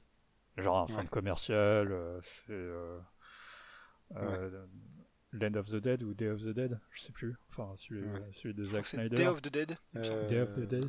Bon, centre commercial, c'est un classique, mais euh, Pareil, la plantation, l'hôpital, enfin, euh, t'as vraiment, ça te raconte une histoire, quoi. Le, Oui. le, le mariage, tout ça. Bon, ok, d'accord. Enfin, t'es t'es là pour shooter, hein, mais c'est c'est quand même marrant de, de, de savoir que t'as un décor et qui sert à quelque chose. Ouais. Là, on était là. euh, bon, ça, ça ressemble vraiment à. c'est- Ouais, c'est c'est les maps. euh, c'est les maps de la communauté, quoi. Elles sont pas, Oui, euh, elles, ouais, sont, je suis- elles sont pas dégueu, quoi, mais c'est. euh, Je suis d'accord. En- Entre l'équilibrage un peu douteux et euh, le manque un peu de thème en dehors du phare de la fin, Ouais. qui est vraiment euh, le truc qui est mis en avant sur euh, les, les trailers et tout. Il n'y a pas de, de cohérence, il n'y a pas de moment très marquant. euh, c'est- une map qui est en dessous des maps officielles. hein. Ah ouais. Mm. Donc euh, Zombie Mall Dawn of the Dead, Dawn of the film Dead. de 1978 et avec une- un remake en 2004. Ouais, un remake de Snyder, je crois. Ouais. Ouais. Euh, donc bref, bon l'update fait quand même, pour résumer en gros, l'update fait plaisir, euh, nous on y joue quand même, je trouve que c'est encore un jeu qui est plaisant à jouer en 2020, il y a bon, quelques réserves. Mais, Mais, mais gra- euh, malgré toutes nos critiques, l'update te fait revenir. Euh, je suis la preuve euh, vivante. Bah, toi t'as fait revenir et nous on l'attendait quand même de pied ferme quoi. Donc, euh, Ah, et euh, ouais, c'est le détail à la con, euh, la fourche. Ouais, il y a quelques armes de mêlée en plus. Et c'est surtout que la fourche euh, n'est pas une arme de mêlée comme les autres. À savoir que Ouais. euh, normalement pour, pour les armes de mêlée, t'as qu'un seul mouvement. Ouais. Ou, ou alors deux, mais c'est le même, euh, sauf qu'il est de gauche à droite et pas de droite à gauche. Mm. Enfin, et euh, en fait, la fourche, t'as plusieurs mouvements. ouais. J'ai pas testé moi. Ouais. Voilà. Euh, après, je sais pas si ça a un impact sur, euh, sur les, les hitbox, tout ça, ce genre de truc. Peut-être la portée du coup, du coup, ou un truc comme Ouais, peut-être, mais je trouve ça assez marrant qu'il y ait plusieurs animations pour, euh, pour cette arme-là, quoi. Ouais, ils ont, ouais, il y a deux nouvelles armes de mêlée vraiment modélisées. euh. Mais un couteau, je crois même, il y a un couteau fourche et pelle, je crois. Donc euh, non, il y a quand même des nouveaux trucs. Et ça, c'est dans toutes les campagnes, il me semble. Euh, je sais pas si on retrouve la fourche ailleurs, en fait, faudra qu'on teste. Ouais. Mais euh, voilà. Euh, donc je pense qu'on peut conclure là-dessus. Il y a un dernier truc qu'on voulait parler euh, dans le contexte de Left 4 Dead, c'est qu'il a été euh, imité quelques fois. Et on a joué aux imitations, presque toutes. Toutes. Et euh, finalement, on n'est jamais resté très longtemps sur les imitations. hein. Donc, euh, alors allez-y, qu'est-ce qui vous vient euh, à l'esprit déjà euh, qu'on a joué comme imitation? Euh, Ah, bah, la, première, c'est Evolve en fait, puisque euh, c'est euh, celle qui a été, c'est le jeu qui a été développé Turtle par Rock. euh, Turtle Rock, qui était euh, le créateur, enfin le studio original de Left 4 Dead 1 de mémoire. Ouais.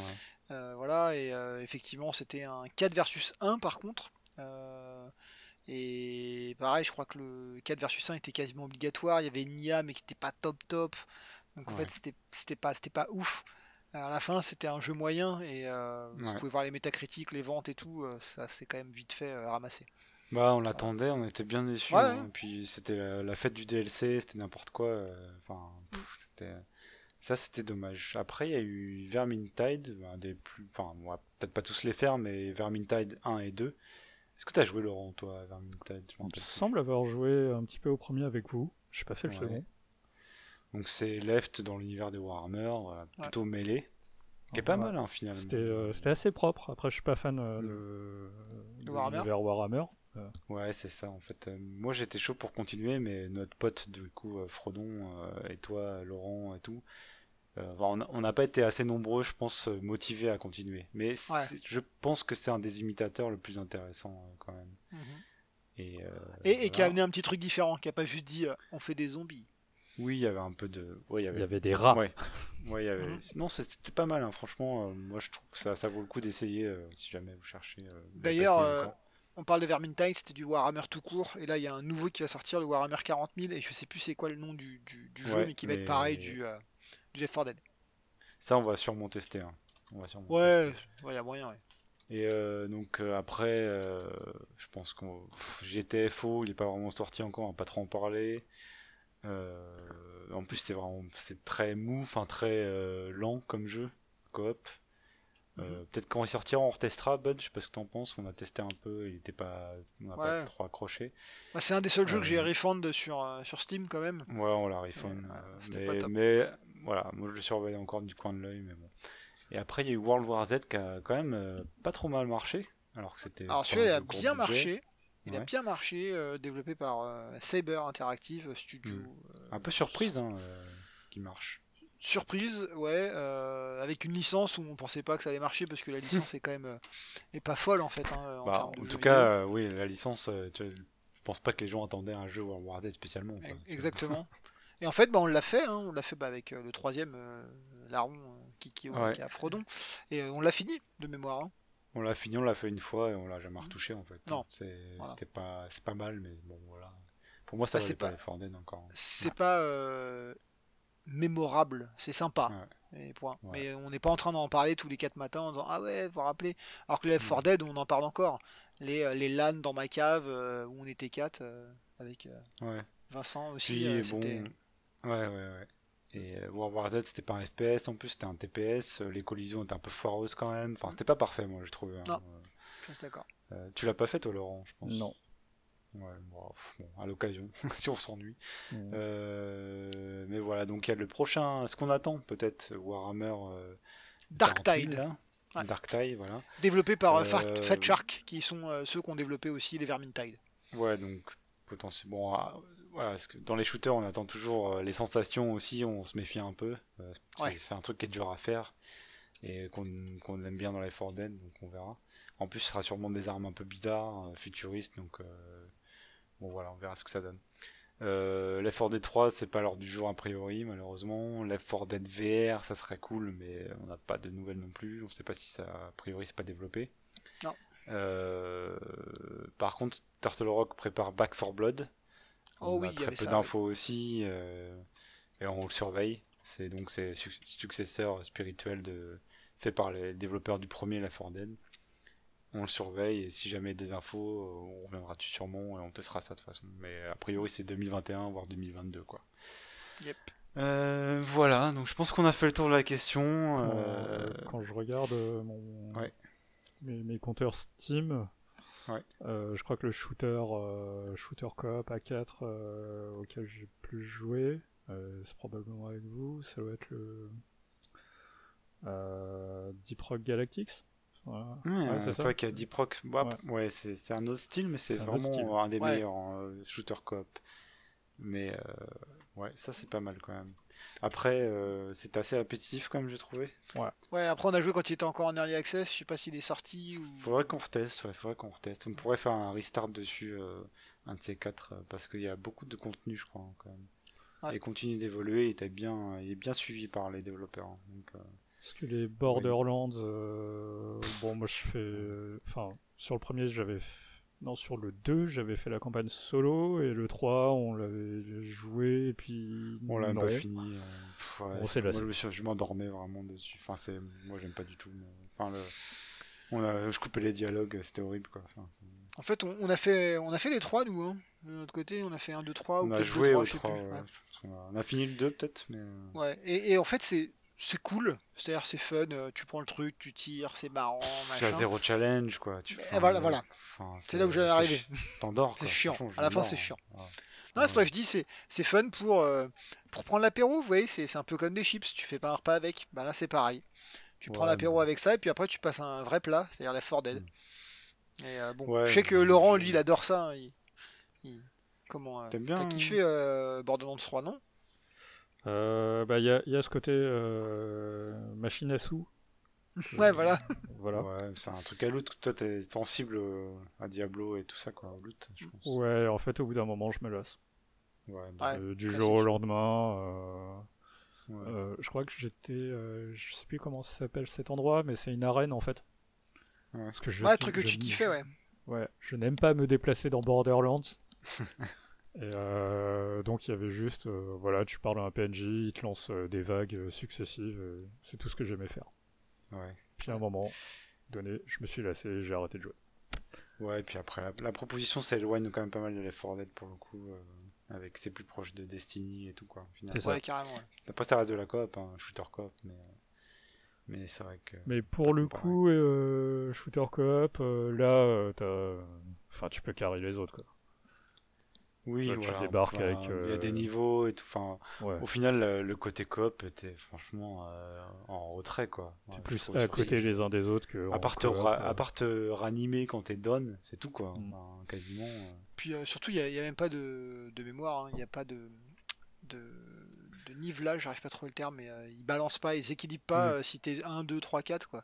Je m'en Et, rappelle euh, plus. Et ouais, le, le problème c'était euh, sur le 2 en tout cas, parce que je suis d'accord, on l'avait fini, hein, Yunzo. Ouais, c'est euh, forcé un peu. mais- Voilà, et en fait tu le finis, puis là ils disent, et voilà, maintenant t'as débloqué de nouveaux modes de difficulté.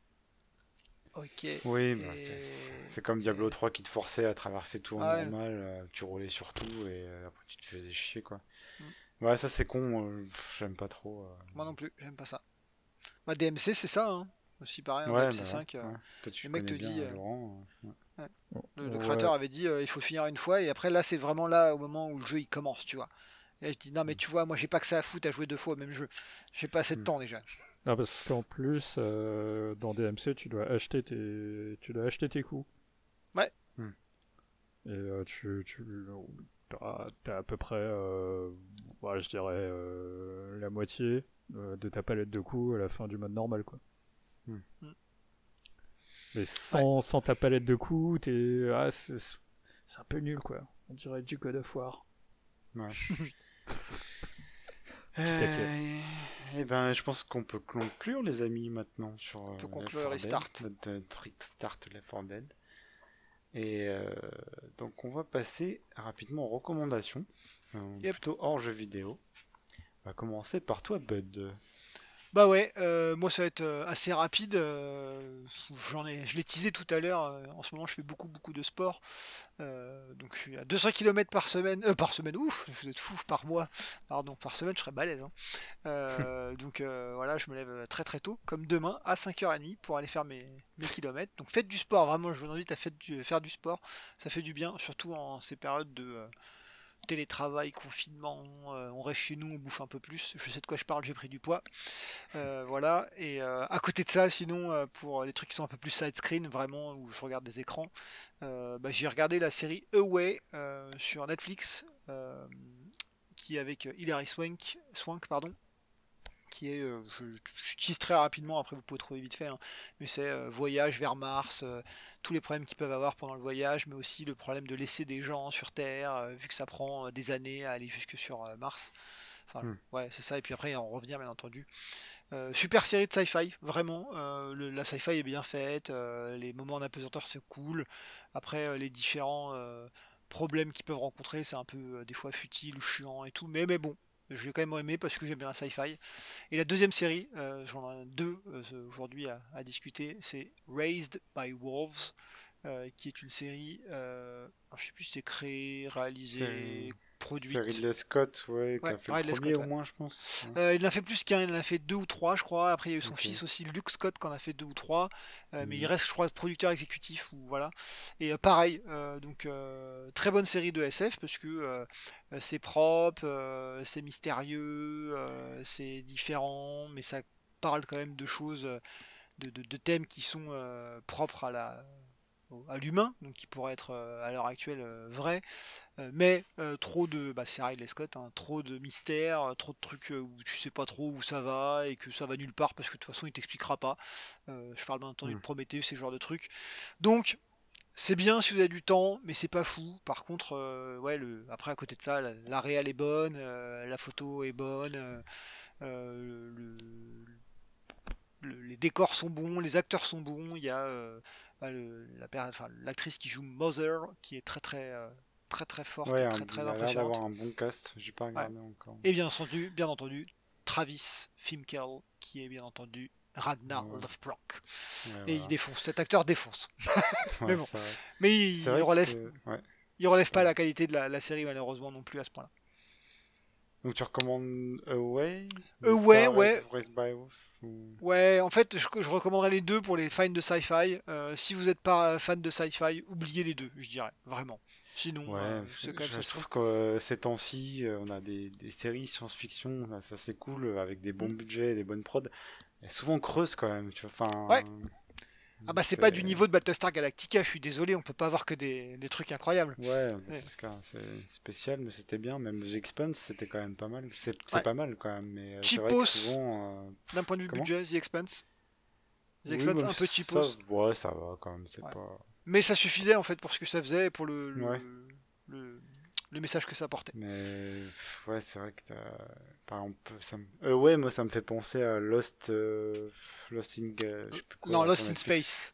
Lost in Space, j'ai regardé un peu, ça m'a gonflé. Là, c'est beau, machin et tout, mais en fait, c'est plus du drama que de la science-fiction, tu vois. Non, drama, je t'assure. Euh, j'ai vu Lost in Space, j'ai vu, je crois, deux ou trois épisodes, ou peut-être un peu plus, je sais plus. Enfin, j'ai pas vu en entier, c'est sûr.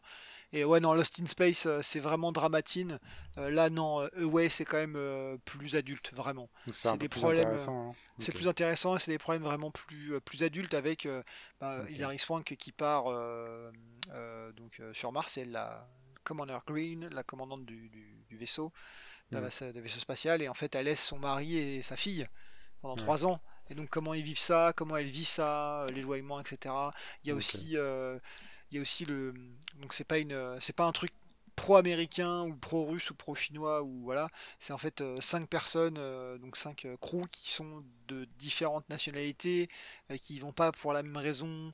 Donc tu as une chinoise, un russe, euh, un Indien, je crois, je suis pas complètement sûr, mais je crois que oui, il vient d'Inde. Euh, l'autre qui vient du Ghana, mais qui a été euh, adopté par une famille anglaise juive. Et la dernière, donc, qui est la commandante qui est américaine. Voilà. Et, tu vois que chaque pays a ses, ses besoins et ses attentes vis-à-vis de, chaque cosmonaute. Donc c'est quand même intéressant et vraiment c'est pas du tout du niveau de Lost in Space. Lost in Space c'est nul. Ah, c'est nul. ouais, bas de gamme. Ouais, voilà. Voilà, voilà. J'ai fini. Désolé, c'était un peu long tout compte fait. Non, non, mais on passe à Laurent maintenant. Euh, alors, moi, je vais vous parler de, comics, mm. euh, notamment de, la sensation de, ces deux dernières années, en, tout cas aux États-Unis, euh, au niveau de X-Men, avec l'arc House of X Power of Ten, écrite par Jonathan Hickman. Bon alors pour ceux qui, n'auraient jamais lu de comics et encore moins du Jonathan Hickman, c'est euh... ouais, je crois que c'est un moment d'histoire. Euh, il y, a, y a deux trois moments d'histoire dans, dans l'X-Men, euh, euh, genre Genosha ou Age of Apocalypse, ce genre de trucs où c'est des grands bouleversements dans dans, dans tout ce qui fait l'exploitation d'une série comics et bah là je crois que c'en est un. Euh, et euh, Jonathan Hickman est un auteur qui, euh, en fait, je comprends pas. c'est des trucs où il va te faire sortir des personnages et tu sais pas s'ils sont nouveaux, s'il les a créés ou s'ils sont très vieux.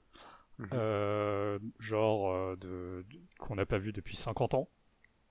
mais il, te fait intervenir des personnages où, bon voilà, ça, ça a l'air nouveau. Et je trouve que c'est d'assez bonnes portes d'entrée pour, euh, pour lire des comics. Ok. Et euh, donc il a eu, on lui a, on lui a, on lui a confié euh, les, les, clés du royaume. il a eu droit à l'exploitation de, de tout, toute la partie Avengers pour, pendant quelques années. Il avait deux séries et ça s'est conclu sur Secret Wars. Et euh, là, euh, bon, il n'y a personne qui est capable de, faire quoi que ce soit de, de vendeur euh, chez les X-Men, et donc on lui a confié les clés du royaume X-Men. Ok. Et ça a l'air, ça a l'air assez dingue. pour... Ouais, non, je vais, je vais vous laisser découvrir si jamais vous êtes curieux et si vous êtes fan des X-Men. Si vous êtes fan des X-Men, c'est vraiment un truc à lire. Enfin, vous sortez de là et vous vous dites. Enfin, quand je suis sorti de là, je me suis dit je suis pas sûr d'avoir très bien compris ce que j'ai lu, mais je sais que c'est un moment important. Ok. Il y, a combien de. Désolé, je... il y a combien de. de... Euh, euh, alors. De nombre de. Euh, ouais, il y en a 6 chacun, donc ça fait 12. C'est disponible en, en, relié avec. enfin, en hardcover en US. Euh, sinon, en France, euh, je crois que c'est Panini. Euh, il y en a 4. House of X, Power of Ten. Et ouais, il y en a 4. Et sinon, je crois qu'ils sont dispo sur l'appli Marvel Unlimited. Euh, dispo sur Android et iPad. Mhm. Donc voilà. Parce que je suis en train de checker en fait là et j'arrive pas à trouver, c'est pour ça que je demandais. et du coup, cet univers-là pas encore été adapté au cinéma euh, pour l'instant, quoi. Non. Ok. Non, non, non. Et tu penses que ça va l'être ou? Euh, ouais, ça va être compliqué. Ça va être compliqué. Euh, si tu veux, si tu veux un ordiné, euh, quand, quand on lui a filé les, les clés du, du, royaume Avengers, hmm. il a fait se cracher tout, toutes les dimensions parallèles entre elles. ouais. Et à la fin, c'est un. C'est un. C'est Secret Wars où c'est un bébé royaume euh, qui, qui a, qui a l'origine de, de, l'univers actuel, entre guillemets. Mhm. Et euh, c'est quand même très compliqué à mettre en place au cinéma. Ok, d'accord. Bon. Très bien, merci pour cette recommandation. Euh... Et toi, Yunzo, qu'est-ce que tu as à nous recommander? Eh bien, moi, je vais continuer sur Crusader Kings 3, parce que moi, j'aime bien, comme pour Imperator, en fait, j'aime bien euh, lire un peu de contexte autour de la période historique euh, des, des grandes stratégies de Paradox. Euh, et donc, alors, pour ça, je suis les sources cool, c'est la chaîne Arte de YouTube, où bon, il y a un peu de tout et pas n'importe quoi, c'est toujours bien, mais il y a un peu de pas, c'est pas facile de trouver forcément des choses sur un thème précis. Mais de temps en temps, voilà, il y a des trucs sur Rome, des trucs sur euh, le Moyen Âge et tout qui pop, et c'est toujours très bien fait et avec des académiciens, bon souvent allemands, donc euh, je sais pas, ça t'inspire la fiabilité quoi. Et euh, voilà, de chaîne... ouais. donc la chaîne Arte, il y a beaucoup de trucs archéologiques en fait qui sont très bien foutus. Donc voilà. Et sinon, en, bouquin, alors pour euh, avoir un aperçu des périodes et des, des, périodes et des lieux géographiques euh, euh, précis, par exemple l'Europe ou au, Moyen Âge ou l'histoire du Moyen-Orient, un truc comme ça, il y a dans les éditions autrement qu'on peut trouver sur Amazon ou ailleurs. Euh, les atlas, donc c'est beaucoup de cartes du coup, euh, sont très bien en fait pour euh, avoir une première, un premier aperçu global de, de la période historique ou de, la, l'endroit, la zone géographique en fait, de l'histoire de la zone géographique. Et donc il y en a pas mal qui sortent. Donc moi j'en ai un sur la France médiévale par exemple que j'ai commencé à lire pour Kings 3. il y en a sur Rome et sur Alexandre le Grand, sur Carthage et des choses comme ça que j'ai vu pour Imperator. C'est vraiment pas mal. Et après, ça reste du niveau, euh, je pense, euh, début de fac, quoi. C'est, mais c'est très facile à lire, par contre, ça. Donc ça, c'est bien. Et pas trop cher. Après, un peu plus cher, un peu très pointu, enfin, encyclopédique. C'est euh, dans les éditions Belin, les mondes anciens, en fait. Et là, c'est vraiment fait par des universitaires français, en général.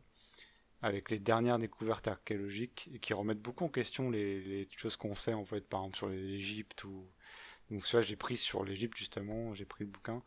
Et ça c'est pas facile à lire par contre, hein, mais ça c'est très intéressant, mais il faut, voilà, c'est pas le truc qu'on lit avant de dormir, parce qu'il faut vraiment être concentré quoi. Et c'est pour aller plus loin, cela vraiment les, mondes anciens de Belin.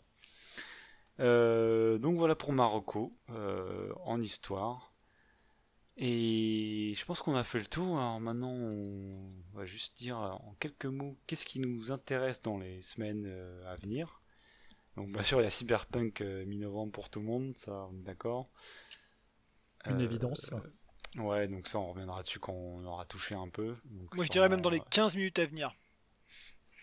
Les 15 minutes à venir Ah oui. Ah oui, parce que euh, c'est dans 15 minutes que sort Star Wars Squadron, et ça on va le faire avec Pud. Euh, chacun de notre côté, peut-être en coop et sûrement en VR aussi. toi, tu vas le faire en VR directement Ah, direct en VR, que en VR. Ok, ok.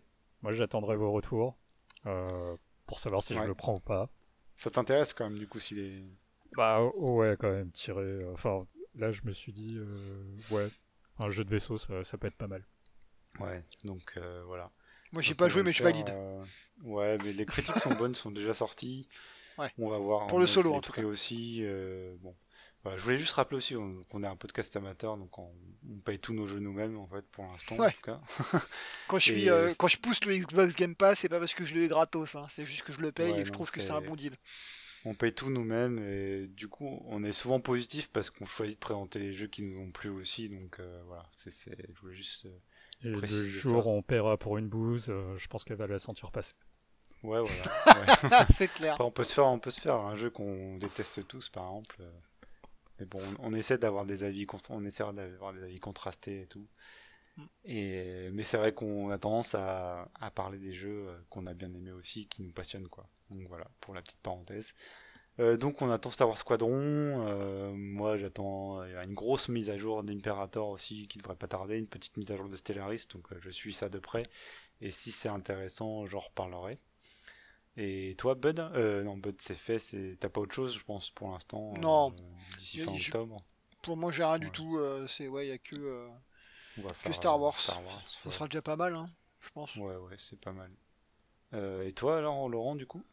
Moi, ce qui m'intéresse, je suis pas sûr que les dates concordent, mais c'est le, le futur DLC de Doom Eternal.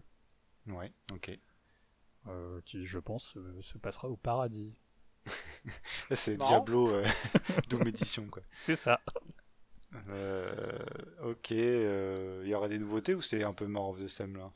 Euh, bah, Si c'est More of the Same, ça sera déjà pas mal. Euh, Ouais. je, je sais pas. Ouais. Moi, je Ah. suis, je, suis, dé- je, suis, je suis client, quoi. Je, je suis Ouais, t'es un bon euh, Yankee comme on dit. euh. C'est ça, pour Doom, je suis, Doom. je suis Yankee, quoi. Bah, si tu veux un avis contrasté, moi euh, je l'ai pris, je l'ai euh, refoon le Doom Eternal parce que il m'a un peu gavé et j'ai trouvé que c'était très euh, le gameplay était très codifié en fait euh, et t'as l'impression de jouer à Mario Kart FPS avec les, les gros trucs verts machin euh, et les grosses exécutions euh, QTE mais on pourra revenir euh, sur nos avis euh, et faire un petit débat là-dessus euh, quand il y aura le DLC du coup Ouais, Ouais. Moi j'attends qu'il sorte sur le Game Pass, on en a parlé tout à l'heure. Euh, Ah oui, c'est vrai, Je crois ouais. 1er décembre. Euh, Ouais. Alors, 1er octobre sur console, 1er décembre sur PC, mais nous on joue sur PC, donc 1er décembre pour moi. Ouais. Et euh, ouais, j'essaierai quand même parce que euh, bah, t'as le ce que tu m'as dit Yunzo, euh, où t'as dit ouais c'est pas top top. J'ai pas joué à un Doom depuis Doom 3 je crois. c'est euh, compliqué voilà. c'est ouais, ça n'a rien à voir avec Doom 3 hein. les reboots ils sont vraiment différents et Ouais, il y, a, Et- il y a vraiment ce côté. euh, En fait, il est, euh, il est utile, mais euh, c'est vraiment la, la diarrhée de, de Néon, quoi. Ouais, Euh, enfin, voilà, je veux tester des pour, ennemis, mais préfère largement Doom 3 que les reboots perso. euh, parce que j'aimais bien le côté survival horror de Doom 3 en fait. euh. Donc je pense Mais, que euh, je vais être de ton côté Yunzo. Donc ce sera intéressant qu'on ouais. en parle. donc on va, on va se battre contre Laurent la prochaine Ouais. fois peut-être. Ah, mais il est très fort. Pourquoi, pourquoi il y a des good shots. Et pourquoi en fait plein de gens ont des good shots parce que apparemment ça marche très bien Doom. Donc, Ouais. les reboots sont très appréciés donc voilà. Les mecs qui se remettent pas du tout en cause de leur côté. Nous on a des bons goûts, c'est vous qui avez des goûts de On va vous expliquer pourquoi vous avez tort. voilà. bon allez, merci, euh, merci Ben et Laurent pour ce deuxième Bah. épisode qu'on va mettre en ligne bientôt. Merci à toi. Et Ouais. euh, on essaiera euh, voilà, de faire euh, le troisième avant Cyberpunk, peut-être fin octobre, Yep. si on peut. euh, voilà, pour, euh, on a déjà pas mal d'idées pour le suivant. On espère que ça vous a plu. On va essayer de faire un peu de pub et si ça vous plaît, n'hésitez pas à faire de la pub autour de vous et pour faire connaître le podcast. euh, voilà. Voilà, dernier mot, Merci à euh, tout le Bud, monde. Laurent. Voilà. Bah non, merci beaucoup et comme t'as dit, euh, on commencera à essayer de faire connaître le podcast dans pas longtemps pour euh, Ouais, on va aller peut-être plus vite, etc. Donc euh, voilà. Merci beaucoup. Bonne soirée à tous et bon jeu surtout. Ciao, ciao. Bon Ciao Ciao. ciao.